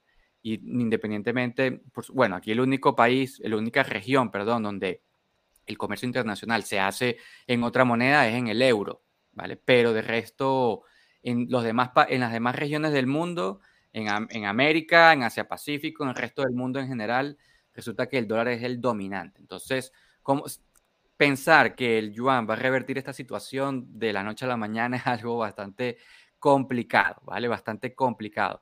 Y aquellos que, bueno, utilizan el discurso de que eh, Estados Unidos es el principal deudor es cierto, tiene una deuda que sube como la espuma, sin embargo, no es el único país con la ropa sucia, ¿no? Aquí dice, bueno, hay otros países que también tienen una ropa bastante sucia en cuanto a su deuda sobre el tamaño de, su propia economía. Eh, y entonces ahí donde decimos, wow, entonces el discurso de que por la propia deuda de Estados Unidos el dólar va a caer de un día para otro, bueno, a ver, poco se, es, es relativo. ¿Vale? Es relativo porque otros países están en peor situación, inclusive si lo vemos en el caso de China, Canadá, Japón, ¿vale? Entonces, pero lo que sí es cierto es que mayor endeudamiento, menor crecimiento económico. Aquí vemos esta gráfica interesante de largo plazo, como el crecimiento de la deuda de Estados Unidos en relación a su, a su PIB, un crecimiento brutal, ha provocado el declive de su tasa de crecimiento del, del PIB. Entonces, bueno, no, ese mayor endeudamiento no está causando mayor crecimiento y ahí hay un problema de, debilidad.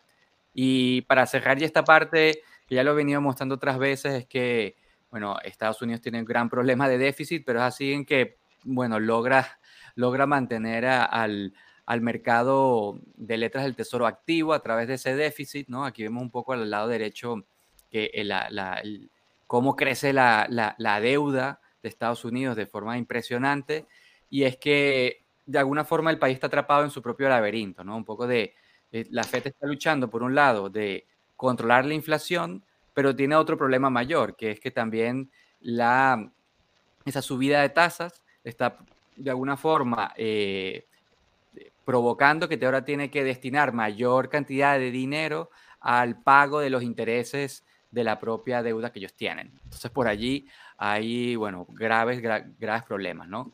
Eh, lo que, lo que yo creo que va a suceder es que el dólar se va a mantener débil en la próxima década, eso es cierto, pero no va a dejar de utilizarse. Ahora, el un dólar débil en la próxima década, ok, este es un, eh, va a provocar, por supuesto, una menor capacidad de compra de ese dólar y por tanto, bueno, eh, de alguna forma va a afectar el precio de las materias primas y un dólar débil, mayor precio de materias primas, eso aguas abajo va a causar un problema de inflación en los bolsillos de todas las personas, ¿no? Entonces, este es un poco la capacidad de compra de un, de un dólar a lo largo de la historia, que ha perdido el 100% de su capacidad de compra en los últimos 100 años.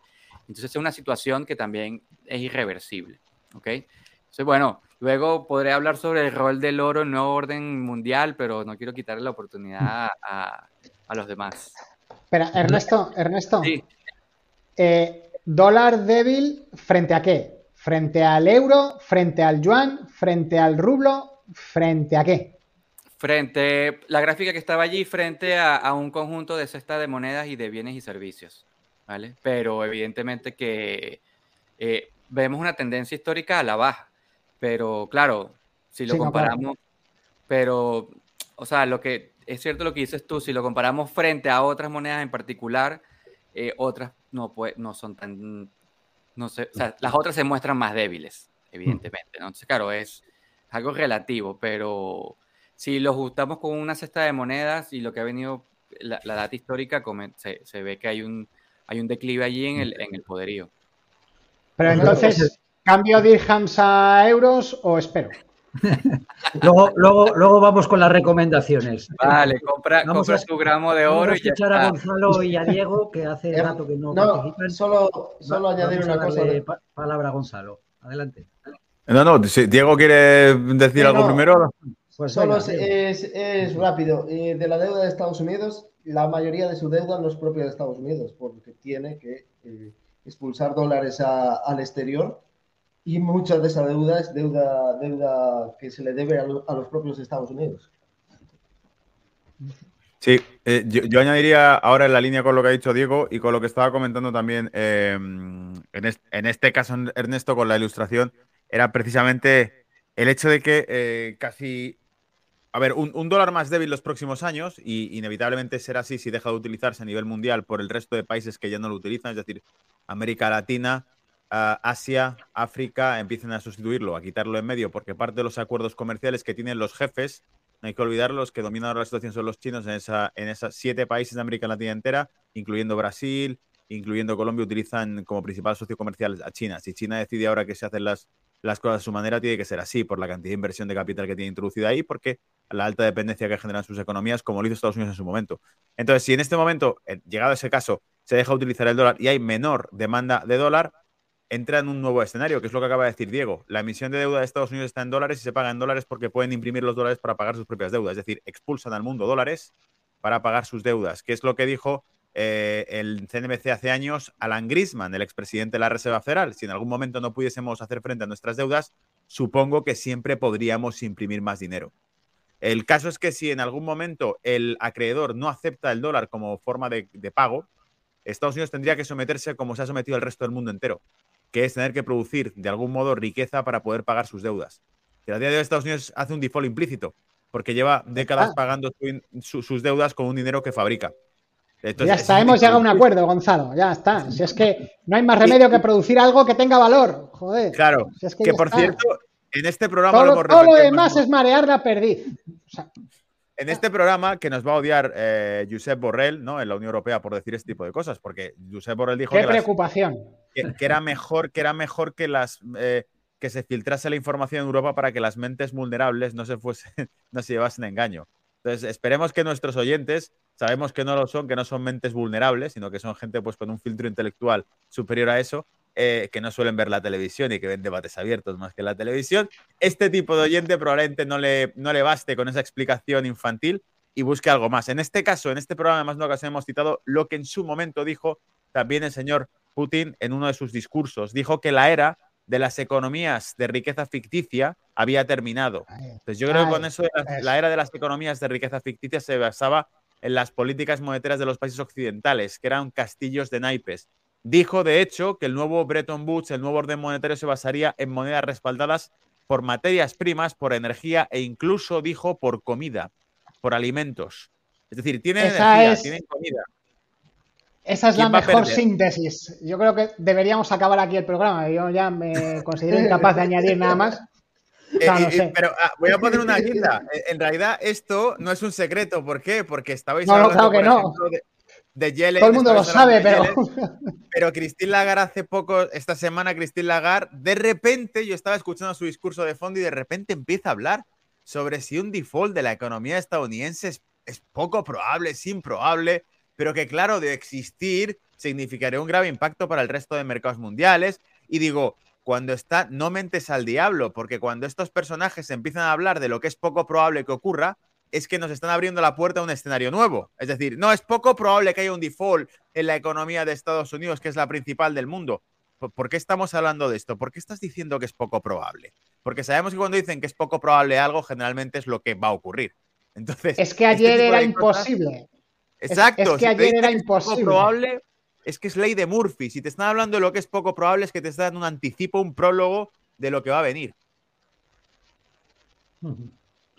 Pues no sé si alguno quiere añadir algo o como dice Héctor, eh, con eso está todo dicho. No, hombre, no. Eh, eh, que, Alberto tiene prisa, dale que... Sí, Alberto, que creo que tú a lo mejor te tienes que me puedo quedar un poquito más. Te puedes quedar un poquito más. Pues de todas formas, te doy la palabra por si quieres añadir algo a, a todo lo que se ha comentado, o si no, si preferís, yo os hago, os meto en otro, en otro berenjenal. No, métenos en otro berenjenal. Pues venga, mira, os voy a comentar. Lo que ha comentado Diego, Gonzalo, Héctor, Ernesto, es muy interesante, así es que prefiero dejarlo Vale, yo veo que más o menos estáis todos de acuerdo en que hay una tendencia a ese declinar del, del dólar.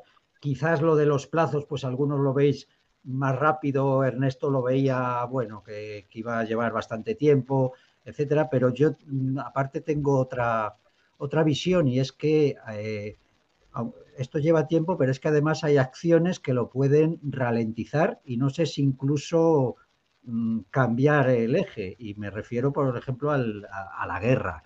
La, la, guerra, como antes poníais el ejemplo de, de la guerra de Ucrania, que es algo que decía creo que Gonzalo, ¿no? que, se, que, se monta guerras lejos de sus fronteras Estados Unidos, con eso aprieta la economía europea y con eso pues ellos se, salvan. Pero esto en esa guerra larvada de la que habéis hablado ya en varios programas, China, Estados Unidos, mi visión es la siguiente. Primero, no va a haber un conflicto directo entre China y Estados Unidos. Es un poco como, como con la Unión Soviética Ahora, va a haber conflictos eh, digamos. Por ejemplo, yo creo que el, gran interés que parece que tiene Estados Unidos para aliarse con, Marruecos últimamente no es como suelen decir a veces los periodistas que analizan las cosas normalmente emocionalmente y sin racionalidad, pues yo qué sé, porque nos ha tomado manía por Sánchez y tal y cual. No, no, yo creo que eso tiene mucho que ver con tener un centro eh, fiable en África, que es un sitio donde Rusia y China pues están comiendo parte del mercado. También hablabais de que no pone guerras cerca. Bueno, yo creo que en Hispanoamérica, si Estados Unidos detecta que países como Brasil, etcétera, pueden empezar a irse de ser eh, exportadores e importadores fundamentales eh, con Estados Unidos, pues seguramente pasen cosas. ¿Veis posible que Estados Unidos pueda tomar acciones para revertir esta tendencia que, todos eh, estáis de acuerdo que hay de, ese decaimiento del dólar? Para ralentizarla, sí. Obviamente, para ralentizarla tienes que tomar medidas que tú crees que es para revertirla. Pero las tienen que tomar sí o sí. Porque, mira, eh, Estados Unidos, que es una democracia formal, lleva 100 años actuando como una oligarquía, de manera de facto.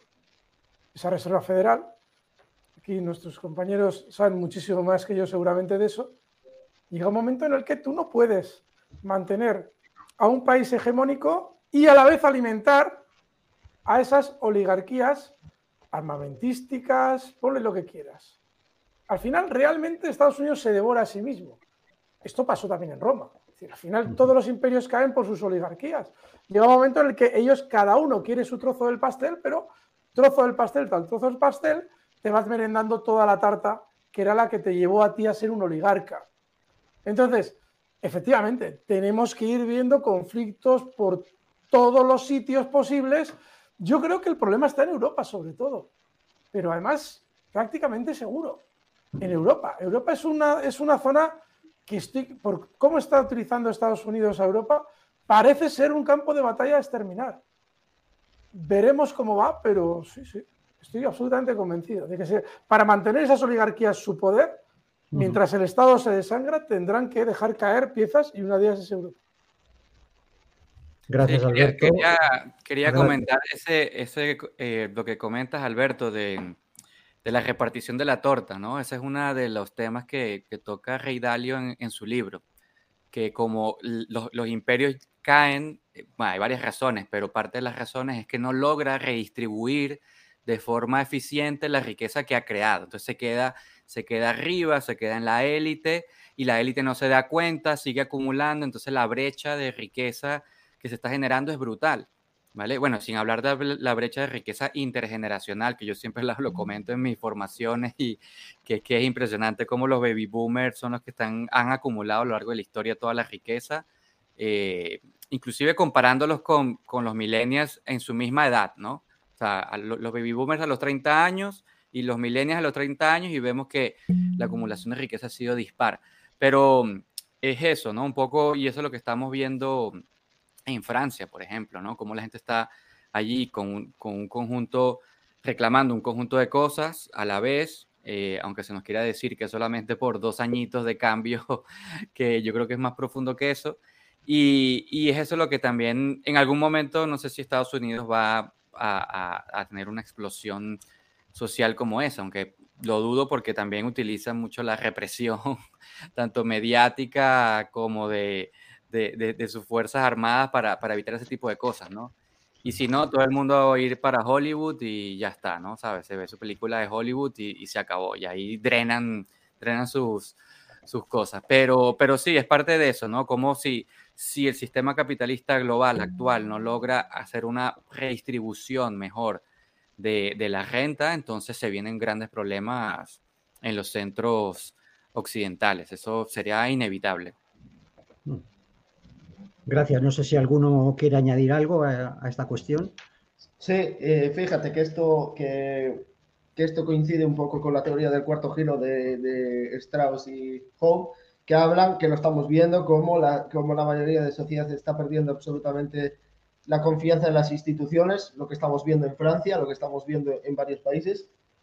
Y eso es, es la absoluta realidad, claro. Esto eh, es eh, la trampa de Tucídides, eh, como, como bien explicó Graham Allison, cuando hay una potencia hegemónica que está en decadencia compitiendo contra otra que, está, que quiera eh, eh, subir al poder, pues evidentemente se, producen choques.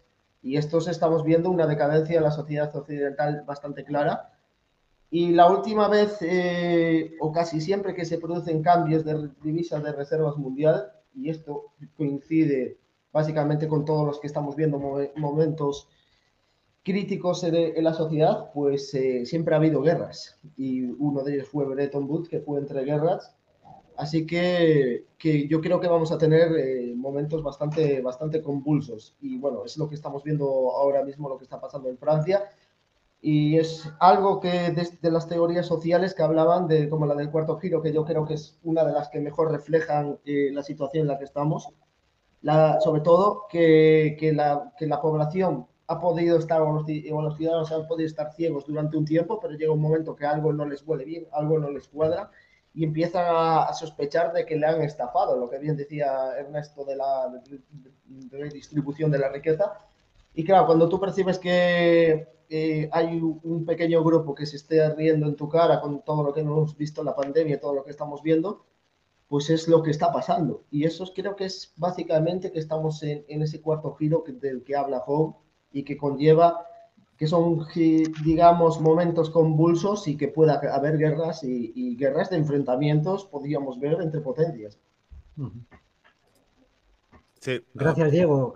Héctor o Gonzalo, ¿queréis eh, añadir algo a esta cuestión? Eh, Héctor, ¿tú quieres añadir algo? No, no, por mi parte que hable Gonzalo en este momento. Adelante, Gonzalo. Vale, yo, iba a decir también otra cuestión muy obvia y muy sencilla para esto, eh, y empalmando con lo que decía Alberto y lo que estaba diciendo Diego ahora. Eh, Estados Unidos es la primera potencia económica y financiera del mundo, aunque cada vez está perdiendo más poder en ese, en, ese ámbito, pero sigue siendo la principal potencia militar del mundo. Es decir, eh, esto es como, como decía Bill Hicks, el comediante, ¿no? que la política exterior de Estados Unidos era como la del sheriff, eh, que iba el, el sheriff malo ¿no? de las películas del oeste, que iba mascando, iba mascando paja con un revólver en el cinturón, y que iba al tonto del pueblo que entraba en un, en un, en un comercio, ¿no? en una tienda de ultramarinos a comprar algo, le decía, ¿tú qué haces por aquí, chico? No te he visto nunca. Le tiraba la pistola al suelo y decía, agarra el arma. Y el chico decía, es un chico paleto de pueblo, no, yo no quiero, no, no, no busco problemas, señor, déjeme tranquilo, tal. Agarra el arma. Y de momento en que agarraba el arma le pegaba dos tiros y lo mataba. Y dice, ¿lo habéis visto? Tenía un arma. Es decir, la política exterior de Estados Unidos era armar a otros países como socio comercial, les vendo productos, les vendo armamento, pero luego evidentemente pueden cambiar los, las tornas. Y, por ejemplo, la primera guerra de, Irak decía, ¿por qué están tan seguros que tienen armas? Porque se las han vendido ellos. es así de fácil.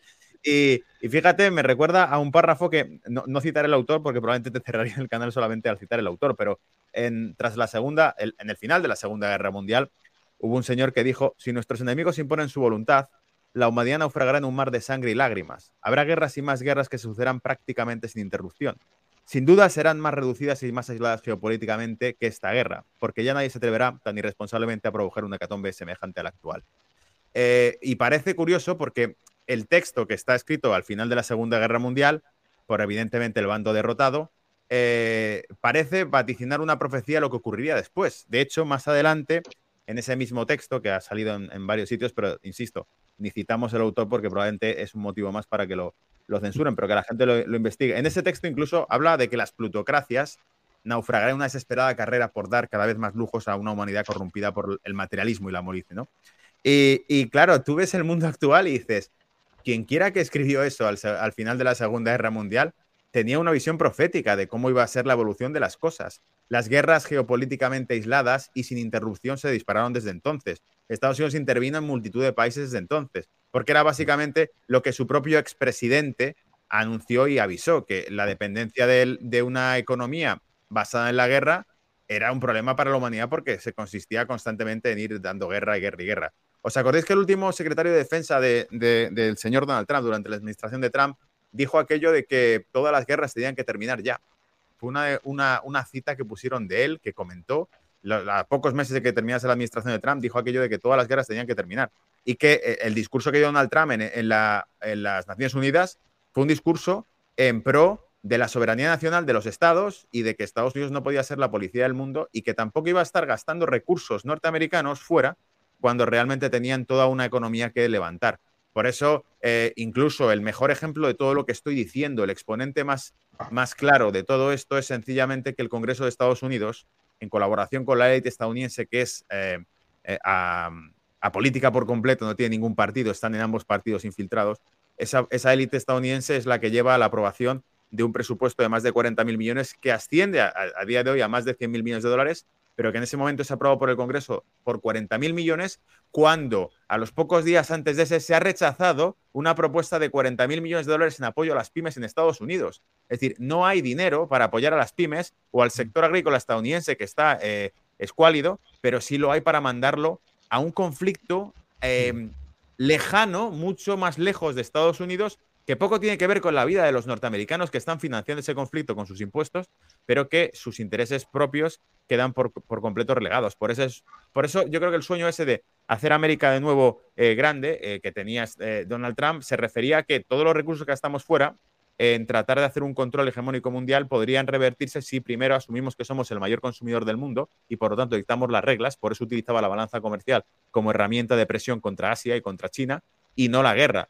En este caso, en cuanto pierde las elecciones, o mejor dicho, se las quitan, lo que ocurre es que a partir de ahí, eh, la administración que entra sigue teniendo los mismos asesores que tenía la de Obama, que son los que empezaron el conflicto en 2014 con Ucrania y que son los que continúan el conflicto y dicen, vale, ahora sí vamos a por una guerra total porque eh, así podemos bloquear el, acceso a Europa a la energía rusa, porque de lo contrario sigue avanzando. El Nord Stream 2 se construye tras eh, el año 2014 cuando se producen las primeras tensiones con el con la intervención de Estados Unidos dentro de Ucrania que interrumpía el flujo de gas a través de gasoductos que pasaban por territorio cadena Europa. O sea, todo esto en realidad tiene mucho sentido si lo analizamos así. Acabo de pegar un repaso de locura, no sé si alguien se, habrá quedado con la película, pero me voy de una cosa a otra. me he enterado perfectamente. Gonzalo. Genial, Gonzalo. Muchas gracias por, ese repaso. Gonzalo, ¿te acuerdas lo que dijo Eisenhower, no? ¿Te acuerdas lo que dijo Eisenhower? Claro. Eisenhower, cuidado con el complejo eh, militar industrial. Claro, claro, claro, ahí está, ahí está, porque dependeremos de la guerra para crecer. Es que tú fíjate cómo han puesto la semilla de su propia destrucción, ¿no? O sea, en, esta, en esta política del tema de la guerra de Ucrania, tal, al final acaban congelando los activos rusos, eh, han puesto la semilla de, de su propia destrucción. O sea, Estados Unidos está ahora en una situación mucho más débil que con Trump y con un futuro mucho más comprometido que con Trump. Y Europa no te quiero contar, Héctor. Y, Europa no te quiero, y Europa no te quiero contar. Y el mundo está en una situación mucho más inestable que cuando estaba Trump. Sí, sí, sin duda. Pero fíjate, eh, Trump operaba en la economía real. Era un empresario real. Él sabía de comprar, transformar y vender cosas. Y fíjate cómo a la élite eso no le interesó en absoluto. Trump era el enemigo total. Hicieron todo lo que tuvieron que hacer para quitarlo del medio y siguen haciéndolo. No le han matado porque todo el mundo sabría quién ha sido. Por eso lo están intentando hacer de otra manera. Pero si quiero poner de, de relevancia, es que siempre acabamos en lo mismo, la diferencia entre la economía real y la economía financiera. Dame el poder de crear la divisa y me dará igual quién haga las leyes. ¿Mm? Por eso a este señor le quitaron de encima. Ya, ya que entras en ese, en ese punto, también me traje ahí una información interesante, el, rol del oro en el nuevo orden mundial, ya que estás hablando de, de esos temas, ¿no? De cómo el único el único activo que funciona como reserva de valor sería, sería el oro, ¿no? Un poco porque, y a ver, quisiera, quisiera mostrarles aquí, eh, volviendo a la, a, la, no sé, conocimientos básicos de economía, aunque esto a mí en, en, las dos escuelas de economía que he estudiado nunca me lo presentaron. Esto lo, lo terminé analizando y encontrando luego después de años, pero sí podría hacerse como que la parte básica, la pirámide de la jerarquía del dinero. O sea, ¿cuál sería el rol del oro dentro de todo este contexto? Y es que lo que muchas veces consideramos dinero no es como tal. Y esta, esta, mm, esta pirámide está interesante porque solo una cosa es dinero real, todo lo demás es crédito, es una promesa de pago. Y en la parte debajo de la pirámide están, bueno, todo lo que se denomina securities o acciones, que cotizan en bolsa, que es, por un lado, son activos de alguien, pero también es un pasivo de otra persona. Allí eh, podría considerarse como que, bueno, sí, es una manera de, una manera de considerarlo como, como un crédito, ¿no? Y luego por arriba comenzamos a subir en, la, en esa pirámide del dinero y están los depósitos bancarios, los créditos y otras promesas de pago, luego están las monedas fiat y en la cúspide de la pirámide está el oro como el, el, el dinero el dinero bueno, ¿no? Como se dice, ¿no? Y es porque un gramo de oro no es un pasivo de nadie, así como también se menciona de, un Bitcoin, ¿vale? Y cuando veamos estas cosas a lo largo de la historia, que estamos hablando del, poder de las, de las monedas o la debilidad de las monedas a lo largo de la historia, este gráfico es, está genial, ¿no? Porque ninguna moneda fiat a lo largo de la historia ha logrado superar el valor del oro. Entonces, quizás dentro del plan que tiene China con acumulación del oro es un poco para poderle dar legitimidad a su moneda eh, acumulando grandes cantidades de oro, porque al final del día un gramo es igual a un gramo. Aquí la gente se, eh, muchas veces se enfoca en, el precio del oro en el mercado, pero el, que compra oro realmente lo que debería estar enfocándose es en la cantidad de gramos que va acumulando, no el precio que tiene el gramo. O sea, para mí que yo acumulo oro, yo a mí no me interesa el precio que tenga, a mí lo, que me interesa es decir que el día de mañana tengo más gramos que ayer. y, y, al final del día, cuando llega la calamidad a la puerta, Y ahí vemos todas las, eh, la debilidad que tiene el sistema financiero, que ya se ha explicado en estos programas hasta la saciedad de la reserva fraccionaria, que todo el dinero que circula en la economía termina siendo crédito y que cuando llegan las crisis bancarias, entonces eh, todo el mundo quiere volar hacia los activos refugios, ¿no? Esta es una, la pirámide de John Exter, que el camino del dinero en momentos de calamidad. ¿Cuál es el camino del dinero? Bueno, todo el mundo comienza a desprenderse de los derivados financieros, comienza a desprenderse de bonos o a otros tipos de, de, acciones, etcétera, o algún bono high yield. Y al final todo el mundo empieza a correr a qué? Acumular billetes, es cierto, acumular, se está acumulando grandes cantidades de dólares, es verdad. Pues en estos momentos también se suele decir que cash is, cash is king, ¿no? La gente está acumulando esa moneda fuerte como es el dólar. Pero en definitiva, el camino al final va a ser eh, los, los inversores astutos terminan llegando hasta el oro y la plata, ¿vale? Se empiezan a desprender de todo ese, ese dinero, dinero malo, entre comillas, y comienza a entrar al, hacia el dinero bueno. Y, y, aquí entonces cuando, cuando, nos comienzan con los cuentos de mientras nos ofrecen los medios de comunicación, eh, nos ofrecen, ahorren fiat, eh, el Apple te pago 4,5 por tu dinero eh, aparcado y lo vas a gestionar con Goldman Sachs, o vemos las filas de gente comprando letras del tesoro de España a la interperie, pasando frío, etcétera. Bueno, mientras nos invitan a ahorrar en fiat, eh, resulta que los bancos centrales lo que están es, es dándose la mano y ahorrando en el único dinero que existe, ¿no? Pero si hacemos un zoom, porque es cierto que hay una reversión aquí, es interesante en la gráfica del medio, cómo los, los, cómo los, los, los bancos centrales del mundo han pasado de, de, liquidar sus, su, su, gran activo, de, de haber vendido oro los últimos 20 años, a acumular de forma impresionante oro, ¿no? Pero cuando hacemos un zoom, ¿quiénes son los que en verdad están acumulando oro en el mercado? Son los, los mercados en desarrollo, ¿vale? Un poco... Eh, entonces, bueno, aquí está, está interesante esa gráfica, ¿no? Y, y, aquí un poco más haciendo el zoom de que estas nuevas potencias están acumulando oro para desacoplarse del sistema dólar, y aquí, bueno, el que ríe de último ríe mejor. ¿Quiénes son los que están comprando oro de forma recurrente en el mercado? China, India, Turquía, Tailandia, Arabia Saudita. Y mmm, también como, como lo comentábamos antes de que eh, China está comprando oro, pero de, de, su propia producción, porque además China es uno de los principales productores de oro del mundo. No tiene que salir al mercado a comprar oro, aunque sí lo hace, pero ya con la producción nacional, bueno, todo lo que se produzca ahí internamente, me lo quedo, ¿vale? Entonces, para ellos es mucho más fácil a, hacer esa acumulación.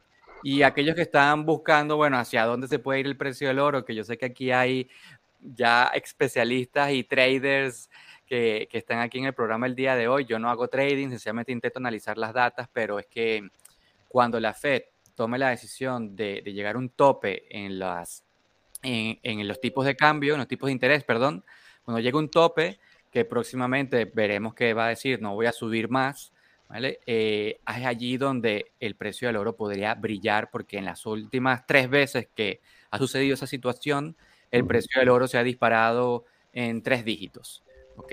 Y bueno, del lado derecho, seguramente Diego lo sabe analizar también bastante bien, el tema de, de esa, ese patrón desde el punto de vista de análisis técnico de, del cup and handle, ¿no? Un poco, y es que el oro ha estado durmiendo por un periodo bastante largo de tiempo, pero cuando despierte, bueno, cuidado que, que se puede venir precios bastante, bastante elevados.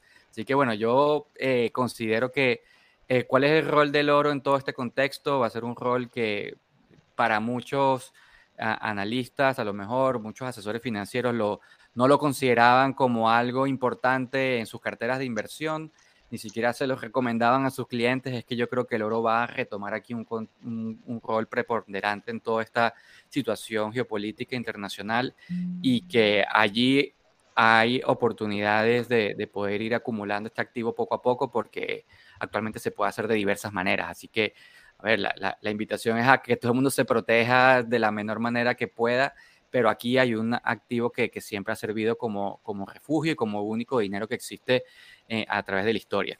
¿Vale? Bueno, y no voy a entrar en el caso del, del, del, del, Bitcoin porque también me encanta, pero pudiera cumplir, pudiera cumplir un rol bastante similar y además tiene un, está mostrando una correlación bastante cercana a lo que está sucediendo con el precio del oro. Así que, bueno, hay, hay también otro potencial de, de, crecimiento bastante, bastante interesante. Muchas gracias, eh, Ernesto. Eh, creo que te ha contestado Héctor a qué podías hacer con tus dirham.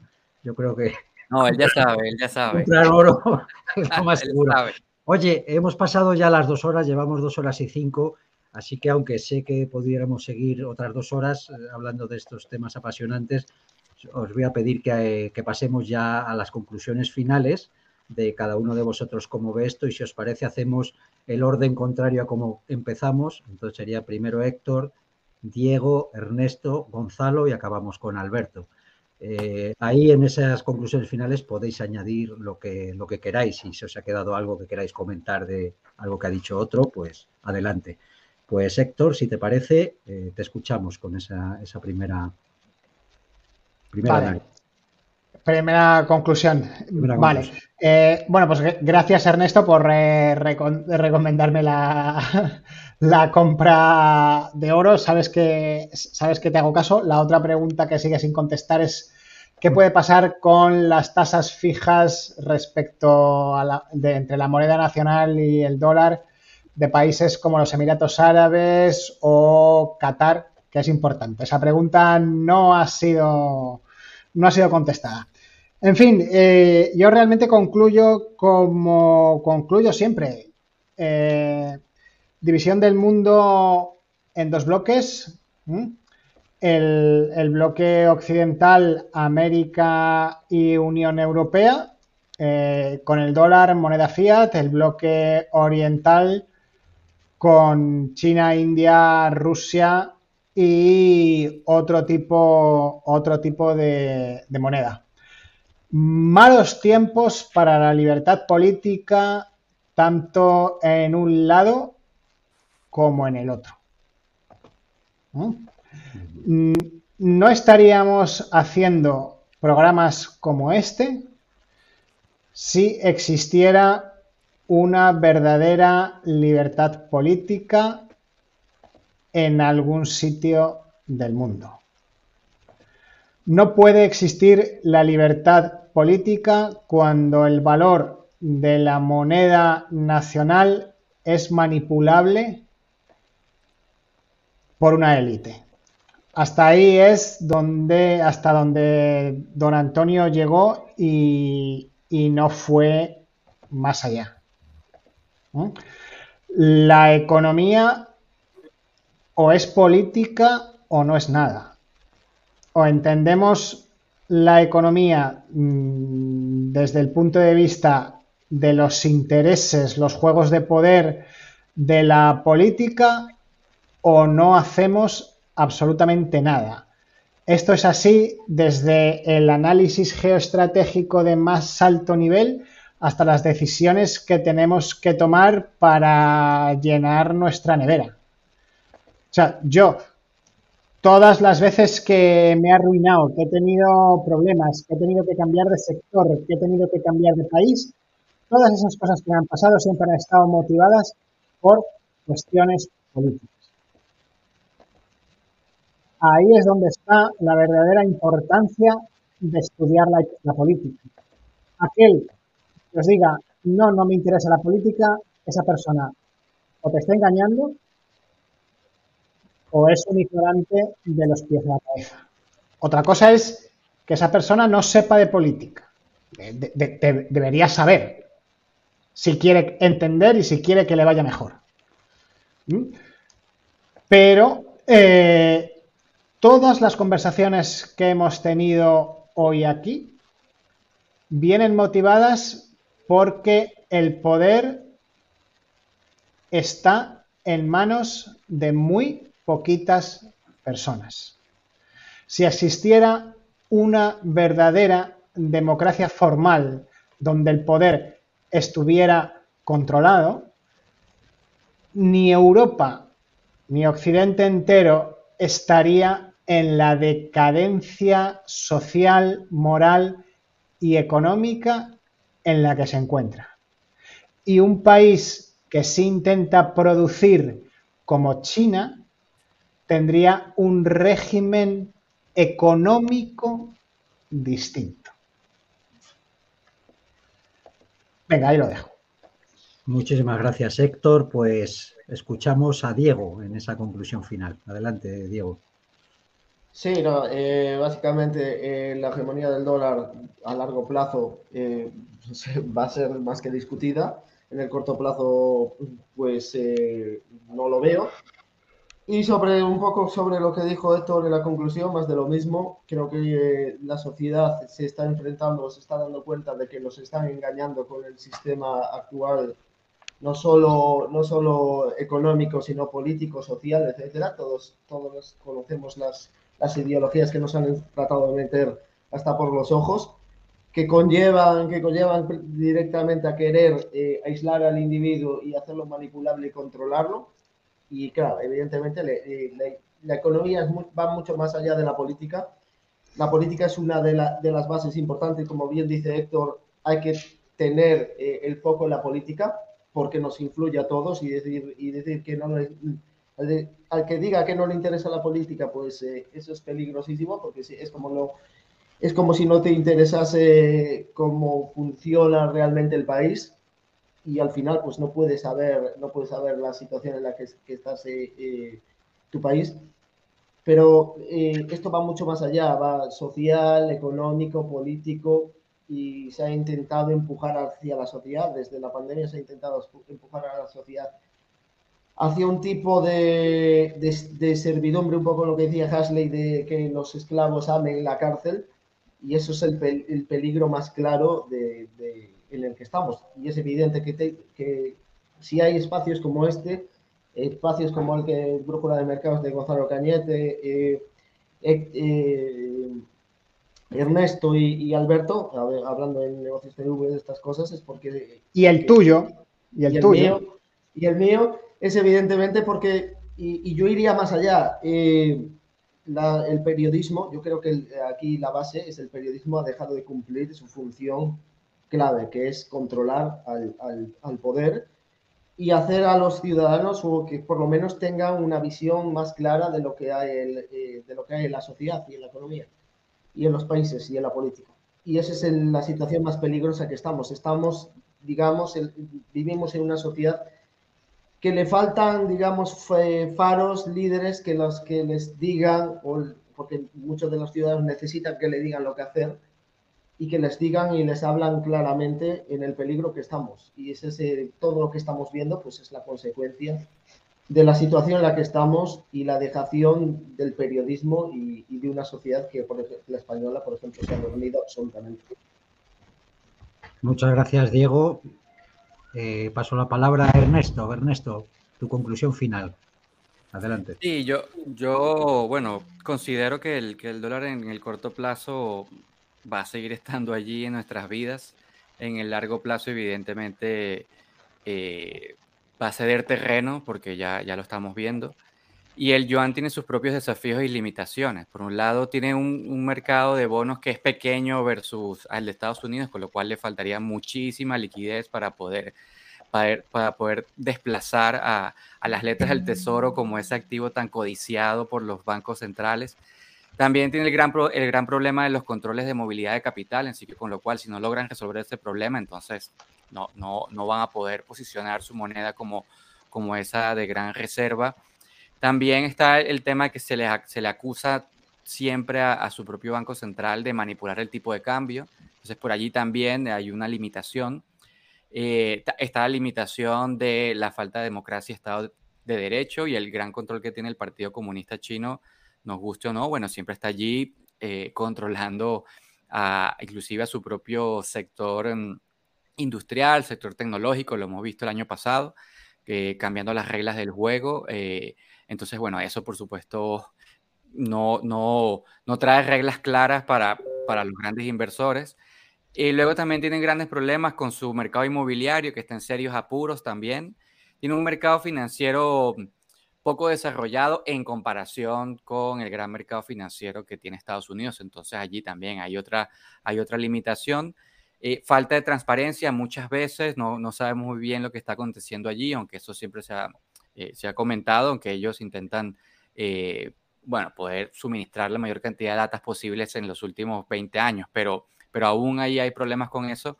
Y un tema importantísimo, que tienen una potencia mundial, una potencia militar aún por probarse, ¿vale? Siempre hablamos, bueno, sí, China puede tener tantos efectivos militares, tantos aviones, tanques, bueno, portaaviones aún no tiene, tiene que tener, no sé, un, uno o dos, pero aún no se ha probado en una gran guerra o en un confrontamiento bélico. Entonces, eh, sigue estando allí como, bueno, un, ejército que no se ha mojado. Entonces, eso también, de alguna forma, es una limitación para querer posicionarse como, como el gran, esa gran, eh, como, bueno, posicionar su moneda como, como de uso de curso legal y de reserva de valor, etcétera. Así que, bueno, aquellos que quieran asumir el riesgo de, guardar sus ahorros de toda la vida en, el yuan, bueno, que vayan adelante y lo intenten comprar en el mercado, pero eh, evidentemente la situación va a ir cambiando y la situación, por supuesto, tiene, ellos tienen también sus puntos a favor por la debilidad que presenta el, otro país hegemón y aquí irá, iremos a, eh, nos tocará vivir una lucha constante, una incertidumbre bastante elevada en los próximos 20, 30, 50 años. Y yo creo que nos debemos acostumbrar a eso. Nos debemos acostumbrar a vivir en la incertidumbre constante y ahora más que nunca, ¿no? Entonces allí les comento a, los que nos están escuchando que, que, no va a ser un mundo fácil para vivir, pero que es un mundo que debemos comprender y, y de alguna forma aprender a gestionar nuestras propias finanzas personales, tomar decisiones de ahorro e inversión considerando todo este contexto para intentar, como siempre digo, ser personas antifrágiles, ¿no?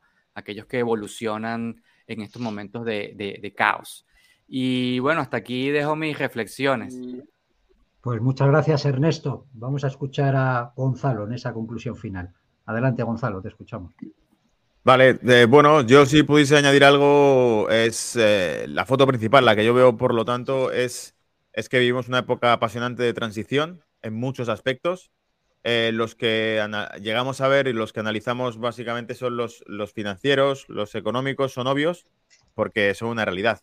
Em, los geopolíticos es, es, el resultado de esos cambios, porque estos cambios vienen de antes. Es decir, como se suele decir siempre, ¿no? Antes de una guerra eh, abierta había una guerra, una guerra comercial.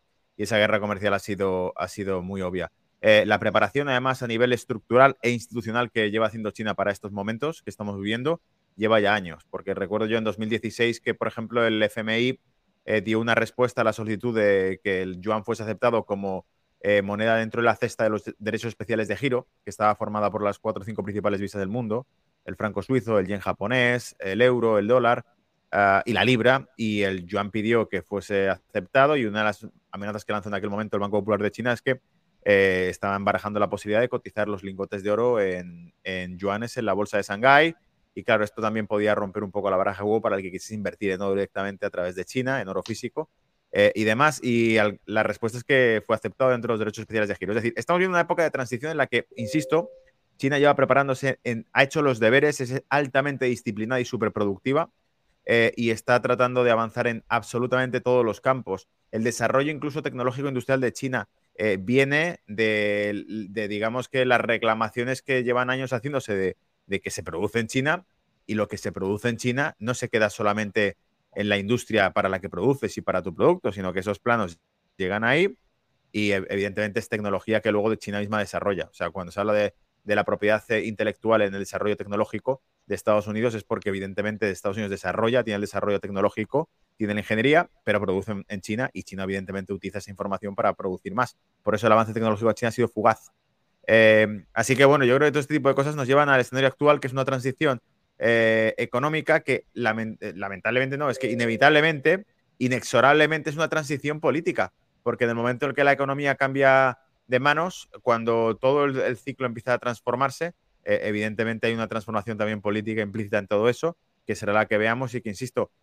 como decía y como decía Alberto, no, no pasa porque ahora los que gobiernan sean los chinos, sino que realmente lo que los chinos tienen clarísimo es que lo que probablemente quieran crear es una especie de gobierno mundial o una moneda mundial, porque no les interesa tampoco una figura en la que ven que se crea ese tipo de tensiones geopolíticas y hostilidades entre, entre pueblos o entre países. Así que probablemente es, más bien la apuesta que hagan en crear un orden, o al menos es el discurso que llevan, ¿no? De crear una solución un orden multipolar, este tipo de, cuestiones que, eh, como decían, es un, es un, país que vive del comercio, no de la guerra. Esa es la, diferencia. Lo cual no quiere decir que sea un país que vaya a ser eh, pues, eh, suave en lo que se refiere al, a, multitud de aspectos políticos que podamos contemplar. Sigue siendo un país bastante estricto y duro, pero que evidentemente está arrasando. Y la respuesta que da Estados Unidos a este país está por ver sencillamente porque lo que repito es la primera potencia militar del mundo.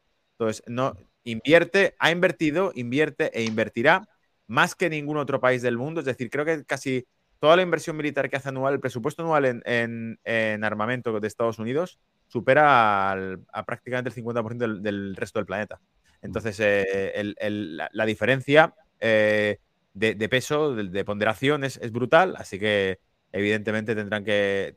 Hay, una voluntad o hay un uso para todo eso, que es que realmente sean los dueños de, los principales mercados del mundo y si no lo son, eh, pues bueno, siempre se podrá recurrir a la fuerza porque la tienen, como han hecho durante, durante las últimas décadas. La cuestión está en si se podrá recurrir a la fuerza contra otras potencias tipo China o, Rusia en este caso, e incluso la propia India, que también sigue siendo potencia nuclear y que sigue siendo uno de los mayores ejércitos del mundo, el de India. Eh, y con Turquía, por ejemplo, que también es el mayor ejército del Mediterráneo, eh, que cada, bueno, recuerdo incluso con Turquía en el conflicto de Siria, una mañana yo me levanté aquí en Reino Unido las noticias de, no sé si era Sky News, algún canal británico, sacaban una parte de uno de los discursos que había dado Erdogan y decía, se nos está acabando la paciencia con nuestros socios americanos. Y mm. cuando escuché eso dije, wow, que veas a, un, a una primera potencia de la OTAN que es el principal ejército del Mediterráneo, es decir, que se les acaba la paciencia con los socios americanos, lo decía en relación a el apoyo que está dando Estados Unidos a los, a los grupos armados em, eh, kurdos que había en, la frontera siria turca y con el, problema que tenía Turquía con los, con los kurdos y las reclamaciones territoriales. O sea que este tipo de cosas, eh, insisto, estamos viendo una época apasionante en la que todo se está moviendo, todo está cambiando y probablemente estamos viendo una transición. Esperemos que sea lo más pacífica posible y, que siempre eh, impere la calma en todo ello, claro. Muchísimas gracias, Gonzalo, por tu análisis y vamos a escuchar a, Alberto ya para, para terminar con, este, con esta ronda de conclusiones. Adelante, Alberto. Poco puedo añadir a lo tan interesante que han expuesto todos en sus conclusiones con las que coincido prácticamente al 100%. Nos vienen unos tiempos en los que la propaganda, cuando hablabais ahora de independencia periodística, la propaganda comenzará a darnos una idea muy diferente de aquellos. De aquellos señores que cuando probablemente éramos muy críos estaban muy lejos, la globalización nos los hizo atraer cerca y ahora de nuevo volverán a estar muy lejos, son muy malos, hacen cosas horribles, devoran a sus hijos y todo lo que la propaganda nos va a ir imponiendo durante los próximos años al respecto de China, Rusia, etcétera. Y en el plano interno vienen malos tiempos, porque efectivamente para mantenerse un imperio en decadencia tiene que ir devorando a sus crías. Así es que durante los próximos años sí que es muy importante, Ernesto nos ha traído una exposición fantástica sobre el oro, ir buscando alternativas a lo que de algún modo nos permitan no estar empobreciéndonos de continuo, pero sobre todo aceptar que vamos a tener que hacer mucha fuerza para de algún modo aprovechar la situación que viene de crisis para intentar avanzar, como decía Héctor hace, al principio, en la consecución o por lo menos el acercamiento a la libertad colectiva. Es una época de crisis, las crisis son cambios y quién sabe, quizás sea una época que de algún modo nos viene bien para conseguir un pequeño mundo mejor, por lo menos para España. Esa sería mi conclusión. Pues muchísimas gracias, Alberto. Muchísimas gracias, Gonzalo, Ernesto, Diego y Héctor. Creo que habéis hecho un programa excepcional. Nos habéis dado un montón de información, un montón de análisis. Eh, le pido al público, al que también le doy las gracias a todos los que han estado aquí en directo, pues que lo difundan, porque hay que llevar la, luz de la luz de, la verdad y la, la luz del rigor y de personas que no están a sueldo de BlackRock, ni de Soros, ni de Sánchez, ni de Biden, ni de, ni de Putin, ni de nadie, sino que están hablando eh, con un conocimiento extraordinario del asunto y diciendo lo que honestamente ellos opinan. Eh, yo sí que soy optimista en que un día conseguiremos revertir la situación, al menos aquí en España. Espero que seamos capaces de derrocar a esta casta política parasitaria que lleva 45 años expoliando la nación y robando a todos los españoles. Y espero que cuando consigamos eso se cuente con vosotros para intentar mm, recuperar la, economía de España, ¿no? Porque desde luego, como la dejemos en manos de esta partitocracia, pues vamos de cráneo. Muchas gracias a los cinco y nada más que pronto os llamo para, el siguiente, para, el mes, pasan rapidísimo los meses, así que en mayo espero contar con, todos los que podáis de vosotros y, que hagamos otro, otro gran programa. Muchas gracias, amigos, y nos vemos próximamente. Fuerte abrazo.